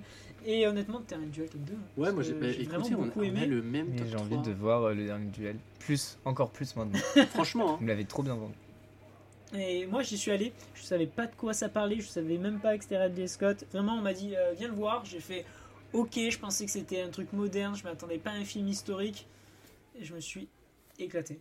ouais, franchement génial. Et, et du coup, toi, ton top 3, tu mettrais Bah, Gladiator moi, il y a que Gladiator et House of Gucci que j'ai vu dans la liste en fait. Ah T'as ouais, y en pas a- vu Alien? Ah Non. non, c'est ce que tu disais. Mais moi, je suis pas très horreur de toute façon. Enfin, science-fiction et horreur, euh, c'est Ah, c'est vrai que c'est particulier. Ouais. c'est c'est des Bah, styles assez Tu particuliers. pas Robin des Bois? Euh, mais je l'ai même pas vu. Donc, mais, euh, Après, mais- en vrai- enfin, c'est- c'est- où j'ai des vagues souvenirs en fait. Je, je crois l'avoir Je vu. pense que c'est le genre de film qu'on a tous vu Ouais. qu'on a tous oublié aussi. Ouais. Du coup, non, pas dans le top 3. mais, euh, mais ouais, non, Gladiator, euh, très cool. Ah, et, euh, Gucci, et du coup. franchement, et, bah, Oui, vu que j'ai pas le choix, malheureusement, bon bah top 1, voilà. Ok. Euh, bon, bah, ça fait une bonne chronique. On est déjà à 1h10 d'enregistrement. Je propose qu'on passe euh, à la session rétro.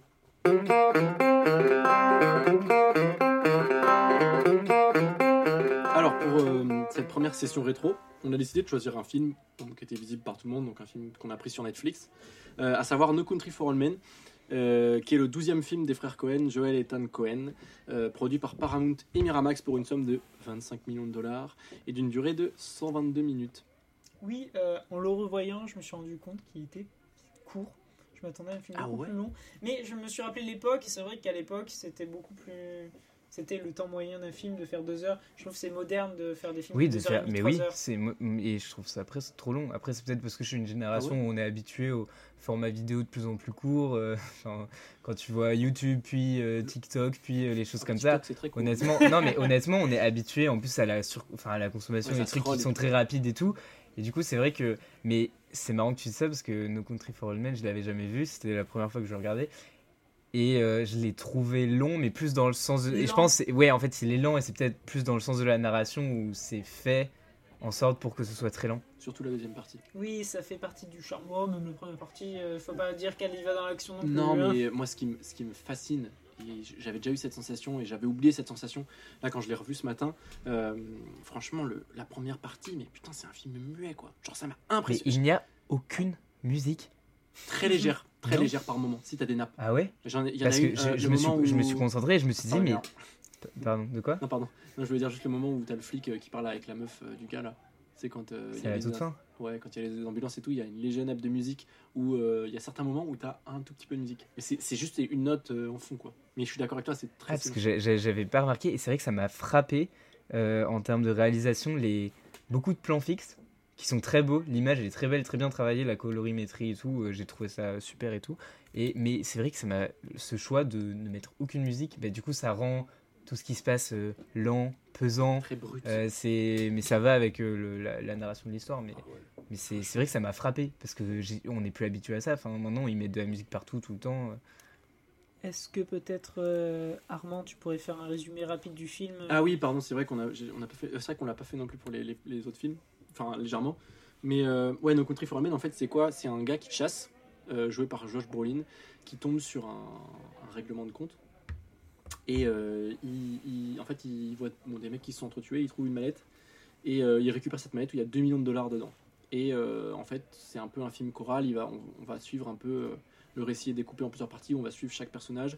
Donc il y a le, le tueur à gages joué par Javier Bardem qui poursuit Josh Brolin. Il y a aussi un flic qui euh, poursuit les deux et, euh, et d'autres personnages qui gravitent un peu autour de ça. Et euh, en fait, on va suivre l'histoire de surtout de la traque en fait entre le tueur, le tueur à gages et, et Josh Brolin. Et, en fait, tout, le début, j'en reviens à ce que à- ce que je disais tout à l'heure. en gros, c'est sans parole toute la scène où il découvre la scène de, enfin la scène de fusillade. Il y a à part lui qui murmure tout seul. C'est en fait, il y a que de la tension, c'est de la tension visuelle et je trouve c'est assez incroyable d'arriver à, à amener cette tension juste avec l'image. On, sait qu'il va se passer un truc, on sait pas quoi, ça retient, on attend, on attend, en fait, il se passe rien et puis ça avance. Et toute cette retenue, elle explose dans des séquences de, de, de, de shoot là, euh, de Javier Bardem où il tire sur des gars, il leur arrache les bras. C'est- hallucinant. Ça, ça. Je trouve ça. En fait, chaque coup de fusil est hyper lourd, hyper impressionnant. Euh, moi, c'est un film que je trouve assez sensationnel euh, et je comprends pourquoi il a eu 4 Oscars. hein. Et puis surtout, enfin, ce, ce que tu disais, la séquence très lente, elle suit le, le tout début, les premières scènes là où il est dans le commissariat et il bute un mec euh, juste Ouais. avec les menottes là. Et j'ai trouvé ça. Enfin, quand je l'ai vu cette séquence, je me suis dit, oula, ça va être super glauque parce que tu sais, Ouais. vraiment, on voit bien l'étranglement, le sang qui gicle. T'as vu quand la Le- tête qui fait Javier Bardem et tout Oui. quand il est Et sur en le fait, c'est sol. Ah, ça, je trouve que cette scène, elle va bien retranscrire le Elle te film. met tout de Elle suite dans le. le perso. Ah oui, elle introduit, elle introduit directement. Tu te dis, ok, t'as affaire à un psychopathe. euh, C'est que ils auraient pu jouer la carte de vraiment il fait ça sans aucune émotion, ce qui aurait été mais exagéré. Ah, c'est un peu ça quand même. Non, non, parce que justement, il a quand même cette sensation de, de douleur, de il se force. Ils auraient pu jouer un peu la carte de. Genre un peu comme euh, un Myers, tu vois, en mode euh, c'est un tueur vraiment sans aucune vie, aucune âme. Sauf que là, tu sens qu'il se force, il se fait mal, il s'est ouvert les poignets, de Ouais, oui, etc. oui, c'est c'est assez réaliste coup, a- un sens. C'est ça, et du coup, le problème, c'est que ce réalisme, il est hyper froid, et ça, c'est ce qui va suivre tout le film. C'est que le film est dans une lenteur, dans une froideur et une lenteur, en une deuxième fois, c'est pas le mot que je voulais, mais qui va rendre le tout réaliste et d'autant plus violent. Ouais. Et tu dis que c'était euh, spectaculaire comme film Oui, mais il est spectaculaire justement parce qu'il ne l'est pas. Et Oui. c'est ça qui fait Ouais. la force de ce qui se passe. C'est tout est très organique et ça ça fait peur parce que ça montre du réel en fait. Je C'est trouve. ça, Sans exactement. parler que c'est un film qui fait peur parce que c'est pas un film qui fait peur, mais ça te montre une angoisse, je Ah trouve, ouais, euh, permanente. euh. Clairement, moi j'avais ce que j'ai noté, hein, j'ai eu la sensation de vivre un cauchemar réveillé quoi. Fait, toutes les séquences. Oui, tu sais, il est toujours là derrière ton épaule, il Ah, est toujours, ça, il il le retrouve suit. constamment. Ouais, mais ça c'est fascinant, tu sais, avec le, il a son bip bip là qui suit la machine et il- il- même et, et c'est ça, que- c'est ça qui est un peu moi que j'aime bien, c'est que t'as plein de d'ellipses. Enfin, il y a plein de choses qu'on n'explique pas. Euh, moi, je pense au personnage de Woody Harre- Harrelson vers la fin, comme il, il voit la mallette euh, à la frontière du Mexique. Pourquoi il regarde là? Enfin, c'est un peu abstrait. Il y a plein de trucs un peu abstraits. En fait, c'est ça, c'est un cauchemar quoi. Ce qui rentre aussi dans ce côté euh, cauchemar et abstrait, c'est ju- juste l'arme. Ouais. Cette bouteille Ah, d'oxygène, c'est- de bétail, hein, Oui. pour le bétail. ça n'a aucun sens. Genre, il y a un. Genre, tu comprends ce choix artistique, mais c'est ça qui fait cauchemar. c'est- C'est encombrant, c'est énorme. Tu comprends pas ce que c'est, mais ça va te tuer en silence. Et ça fait vraiment l'arme que le tueur il va traîner derrière lui. C'est encombrant, mais c'est sa marque de fabrique. Et c'est tout ça qui rentre dans, ce- dans cette iconographie, Ouais. quoi. C'est le, le- le- Nihiliste. le passage où il, il tue Woody Harrelson justement et euh, et tu sais t'as le sang qui coule qui vient jusqu'à ses pieds et tu sais il, il croise les jambes comme si de rien n'était euh, ouais. ouais. ah oui non oui voilà il les pose sur le lit tu sais tu vois que ça va lui arriver dessus enfin c'est ouais il y avait des comme tu dis c'est un choix c'est vrai que je- j'avais même pas réfléchi mais c'est un choix qui est étonnant Mais non, est moi justement, ça rentre dans le truc. Bon, il y a des moments, je trouve ça limite un peu drôle, genre quand il arrive à. Ah, c'est volontaire. Ah, non, mais bien sûr. Mais euh, je veux dire, quand il, il, fait, il pète une serrure avec ça, en mode c'est un outil magique qui fait tout, je suis Ouais. en mode j'ai envie d'en avoir une pour tester, tu vois. Pas pour tuer les gens, bien évidemment, seulement pour les cambrioler. Euh, je trouve ça fantastique et c'est ça qui rentre dans cet aspect de on s'en fout, je suis sûr que c'est pas réaliste du tout, mais c'est son outil et il peut faire n'importe quoi avec. Il faut faire attention, t'es à l'abri nulle part et euh, c'est c'est flippant. Moi, une de mes scènes préférées et une que je trouve vraiment encore plus longue que les restes, c'est juste au début avec le- la station-service. Quand ils jouent Ah ouais. pile ou face avec le mec de la station-service et qu'ils ont juste une sorte de question-réponse mais qui tourne en rond et qui avance pas Ah ouais. et qui lui fait euh, alors pile ou face. Mais on n'a pas choisi ce qu'on votait. on s'en fout. Juste pile ou face. Et t'as cette tension de mais, pourquoi et est-ce qu'il va vraiment le tuer de sang-froid veut, ce Mais pourquoi est-ce qu'il va on va vraiment suivre euh, ce mec buter l'autre juste parce qu'il a pas aimé une question qui se pose? T'as encore cette question d'humanité du personnage que t'es en train de découvrir. Enfin, et je trouve cette scène très forte parce qu'elle allait te décrire tout le film. Le personnage en face de toi, il a aucune hum- humanité. T'es à l'abri nulle part parce qu'il sait où t'habites, parce qu'en plus il a l'air intelligent et il a aucune morale parce que ta vie se joue à pile ou face. Un, un peu, en fait, ça reprend un peu le Joker de, de Dark Knight. Moi, je fais un parallèle. Vraiment, ces deux films, euh, encore que je qualifie de nihilistes, c'est-à-dire qu'il n'y a aucune, aucune règle. C'est des films qui font. C'est pour ça que je pense qu'ils impactent autant euh, les spectateurs parce que, comme tu dis, t'as aucune morale. As, moi, ça me, enfin, je trouve ça, ça te fait perdre, perdre pied, quoi, tu vois. Et, euh, et moi, je sais que la scène qui me rend ouf, c'est quand il est dans le motel, le deuxième motel, parce qu'en en fait, c'est un film de motel. hein, je me suis rendu compte en le voyant. Il y a deux ou trois scènes dans les motels. Ça tourne autour des motels. Euh, pour moi, c'est les meilleures scènes de motel avec la scène de motel de Drive. T'es isolé, Euh, ouais, c'est c'est ça. pour représenter, euh, tout se passe dans un désert, et le motel, c'est euh, une sorte de baraquement isolé dans le désert. C'est ça. Mm. Mais sauf qu'il y a le, le deuxième ou troisième motel, il est dans une ville. Et euh, il, Ah attend, oui. il attend le tueur. Il se rend compte que le tueur arrive. Et euh, il l'attend sur son, sur son lit face à la porte. Euh, le tueur ouvre, donc il lui envoie la serrure dans la tronche. Et euh, donc avec sa machine pour tuer le bétail. Et, euh, et ensuite, euh, Il saute par la tire, fenêtre. et il saute par la fenêtre. Et surtout, en fait, euh, n'importe quelle scène se serait terminée là. Sauf que là, la scène, elle s'étire. C'est-à-dire que le Ah gars se retrouve dans la rue. euh, et, il- il, est il continue à être poursuivi comme dans un cauchemar. Quand tu fais un cauchemar, tu es chez toi, tu, tu sors par la fenêtre. Et euh, tu continues de courir dans la rue. Genre, ça s'arrête pas, quoi. Qu'est-ce que tu fais après quand tu es dans la rue? Et en plus, il re-rentre dans, dans- donc par le hall de, de- de l'hôtel. Il ressort par l'arrière. Il y a un jeu de chat et la souris. Il s'échange des tirs. Euh, le héros se retrouve dans la rue et arrête une voiture pour rentrer dedans. Et au moment où le gars va démarrer, le conducteur se fait exploser Oui. la tronche par Oui, oui, tirs oui, de balle. horrible. ouais. Et il se met à, il- il- il- et du coup, il, la voiture, enfin, il conduit la voiture avec le macabé à gauche. Il s'éclate dans une autre bagnole. Enfin, il a un accident, puis il sort, puis il y a encore un échange de tirs. Et c'est interminable, c'est étiré en longueur. Et tu te dis, mais comment le mec va se sortir de cette situation? Et euh, j'ai tendance à dire que ce film-là, il n'y a, pas de, il y a pas de méchant, euh, il n'y a pas de gentil. Et en fait, euh, euh, C'est le plus seul- qu'il n'y a pas de gentil. Oui, voilà. qu'il y a pas de Oui, non, t'as raison, t'as il y a raison. pas de Il gentil. n'y a, pas de gentil, et le seul gentil un peu c'est Josh Brolin. Mais au moment, euh, attention, euh, spoil, au moment où il se fait tuer, il se fait tuer parce qu'il pêche par vanité. J'avais pas capté, la première, au premier visionnage, je me suis dit, c'est bizarre, attends, il y a une ellipse et le mec est mort. Genre, c'est le vieux qui le trouve et on voit pas comment il est mort, tu sais, je comprenais pas. Et en fait, en le revoyant, euh, je me suis rendu compte que euh, il meurt au moment où il accepte de céder aux avances d'une meuf. Et c'est à ce moment-là qu'il plonge, parce que jusqu'à là, le mec est irréprochable. Dire, il tombe sur un truc de fric, il protège sa meuf, euh, il retourne même le soir pour donner de, de l'eau au mec qui était mourant. Euh, il se dit merde, putain, faut que je le, faut que je lui file de la flotte. Et euh, bon, après, la Il il protège se fait, sa il se fait tirer femme dessus. le long. enfin. Euh, et en fait, euh, au moment où il pêche, il meurt. Tu vois, genre, Mais euh, attends, mais je, me, mais je me suis fait la réflexion, est-ce qu'il pêche vraiment? Parce que quand on retrouve les corps, la femme est dans la piscine et lui, il est dans Ouais, la chambre. Il a accepté sa bière, tu vois. Oui, a- et en fait, c'est- parce que c'est Oui, symbolique. mais- Justement, il veut pas faire, ça veut pas faire dans, dans l'excessif, dans, dans le porn, mais pas dans le sens euh, pornographique, mais dans le sens euh, en, en exagérant les choses. Et c'est aussi le concept même du slasher. Bon, le film n'est pas vraiment un film de slasher, mais ça reste dans cette idée de Oui, il y a l'idée, ouais. euh, tu es puni par tes péchés, genre tu vas te faire tuer parce que tu es un personnage qui n'est pas de, avec des bonnes mœurs, tu vois. Genre ils ne vont pas tuer l'agneau. Tu vois, c'est parce que le mec, comme il a dit, il, va, il a accepté la bière, que du coup il ne devient plus un personnage pur, et du coup c'est là, à ce moment-là, qu'il va mourir. Enfin, moi c'est comme ça après que je ouais, l'interprète. J'avais je pas eu cette lecture, mais ouais. Bah, moi, c'est ce que je me suis fait. Enfin, c'est ce qui m'est venu quand je l'ai vu. Bon, bah, il tue pas les agneaux, par contre, il tue les chiens. Oui, non, mais. oui, oui c'est cette mais- grosse non, mais- question de. Ah, Il a même tué le chien. Non, mais, mais c'est surtout, tu sais, quand il retourne sur le, sur le, sur le lieu du crime, il retourne et. euh, et euh, Ouais, tu vois le cadavre qui se décompose petit non, à a- petit il y a- au fur et à Oui, mesure. alors il y a ça.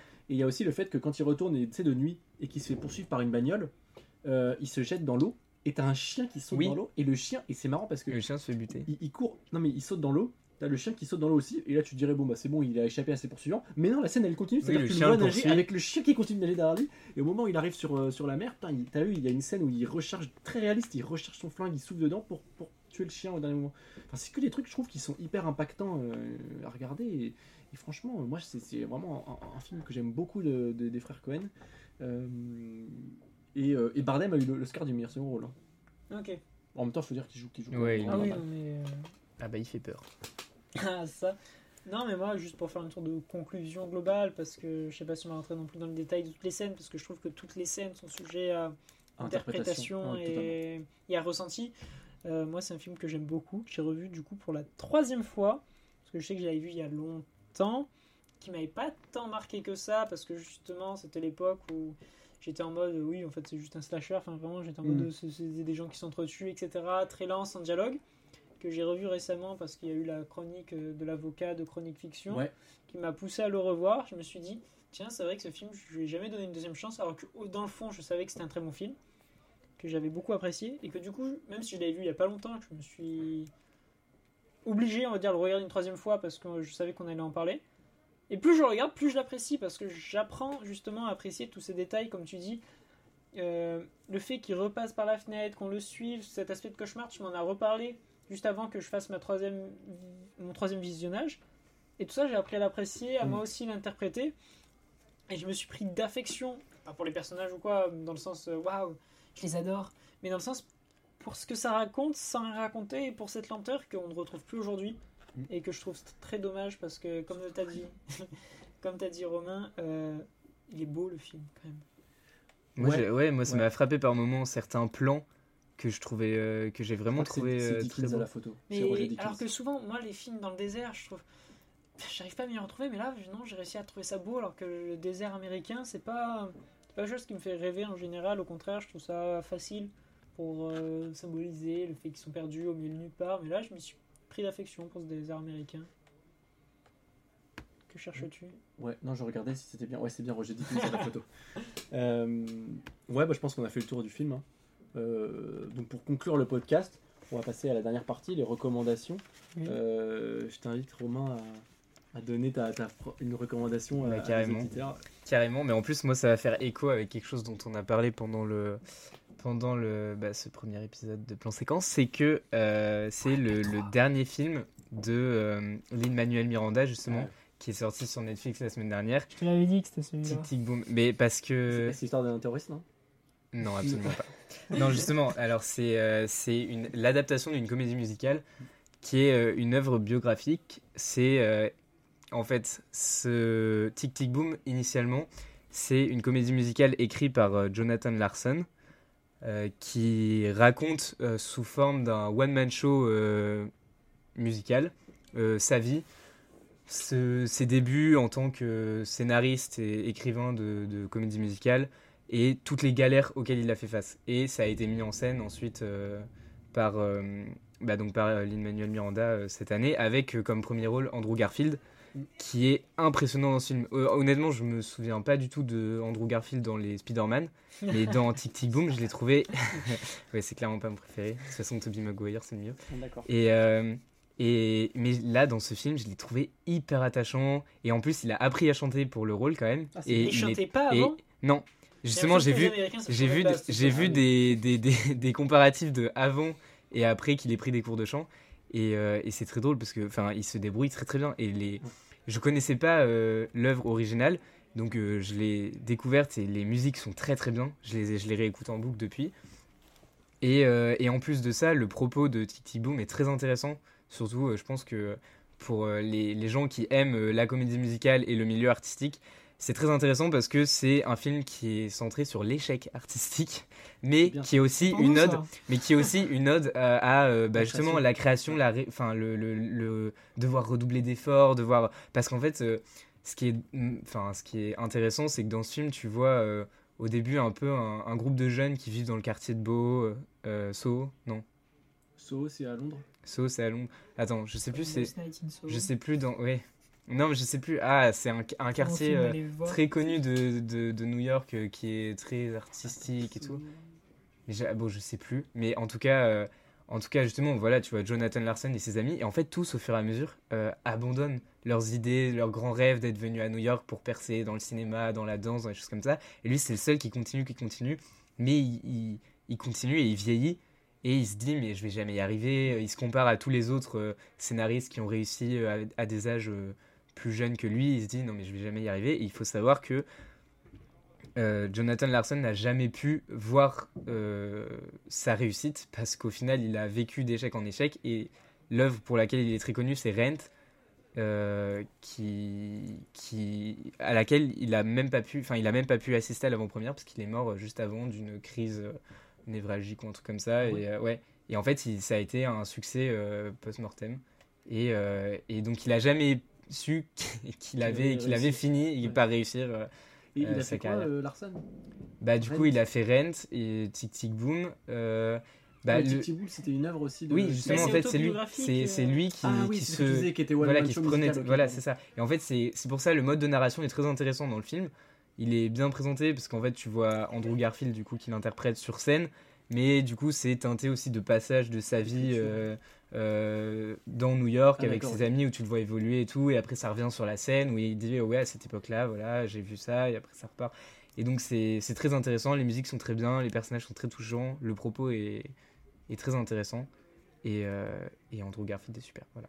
C'est donc Ça la recommandation de Romain. Ouais, en vrai, ça donne envie de le voir. Moi, je sais que je l'avais déjà mis dans ma liste, mais il faut vraiment que je regarde. Ben, moi aussi, bah, tu me l'avais conseillé, j'ai pas eu le temps de le voir parce que bah, on avait d'autres films à voir, mais euh, tout ce que tu Putain, dis. Putain d'émission quoi. mais euh, écoute, en, en tant que spectateur avisé, j'ai très envie de le voir, tu l'as très bien vendu. Et en plus fait par Lin Manuel Miranda. Impliqué Un sur, petit euh, lien avec un canto. euh. Enfin, on se comprend. Vas-y, Jack, toi, ton recommandation. Oh ben moi, euh, je vais pas m'attarder dessus parce que on en a parlé en fait depuis euh, 1h20. C'est du coup le dernier duel de Ridley Scott.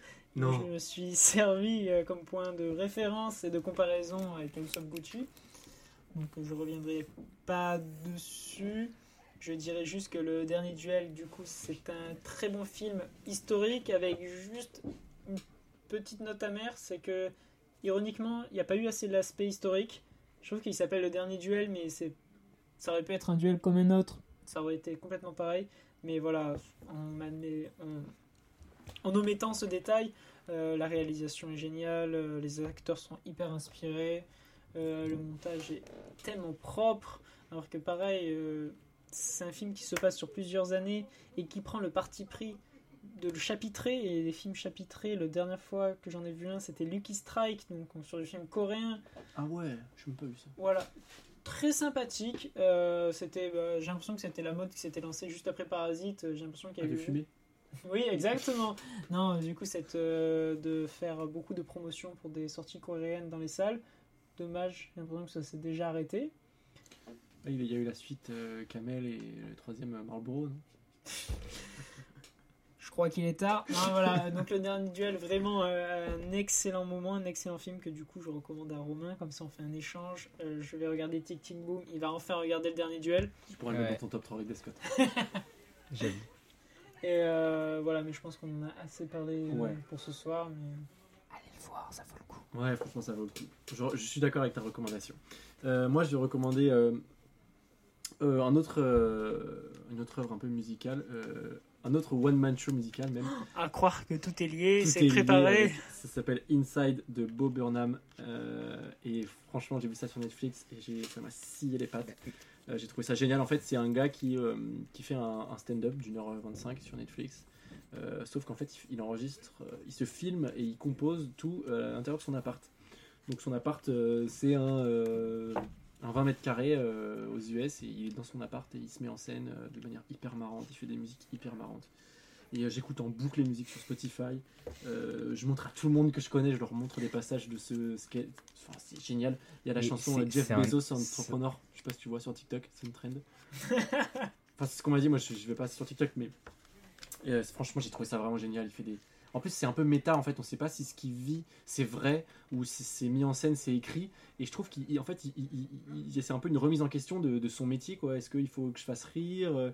Est-ce que en même temps il y a des problèmes plus graves, mais en même temps. On a euh, l'impression d'avoir pas un enfant dans le sens euh, réducteur euh, de quelqu'un de puéril, mais ce côté rêveur qui arrive plus à différencier la réalité Ah, des, fantasmes, totalement. et c'est ça qui fait la- un peu la magie du truc. ah, ça. Alors qu'en soi, c'est- pas magique parce que je trouve qu'il y a quand même un aspect euh, très euh, réel Ouais. qui parfois frappe un peu de plein Fait fouet. main, fait main. Oui, quoi. voilà, c'est Mm. ça. Mais il y a ce côté enfantin de on sait plus euh, dissocier le réel du fantasme qui, qui est vraiment attachant finalement. Ouais, non, franchement, je recommande. euh, j'ai- rigolé, j'ai été ému. Enfin, j'ai trouvé ça vraiment, vraiment complet et un des trucs les plus créatifs en termes de stand-up que j'ai vu. euh, Même si je suis pas un grand consommateur, je trouve, je trouve ça vraiment génial. Voilà, c'était tout pour les recommandations. C'est la fin de cet épisode. Je suis désolé. Ne soyez pas triste. Ne pleurez pas. On revient très vite. On revient très vite. Ouais, quand, quand ça? Bah, quand il y aura Spider-Man et qu'il y aura plein de choses à raconter. Ah ouais, trop bien.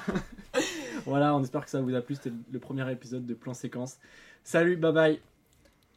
Au revoir Au revoir.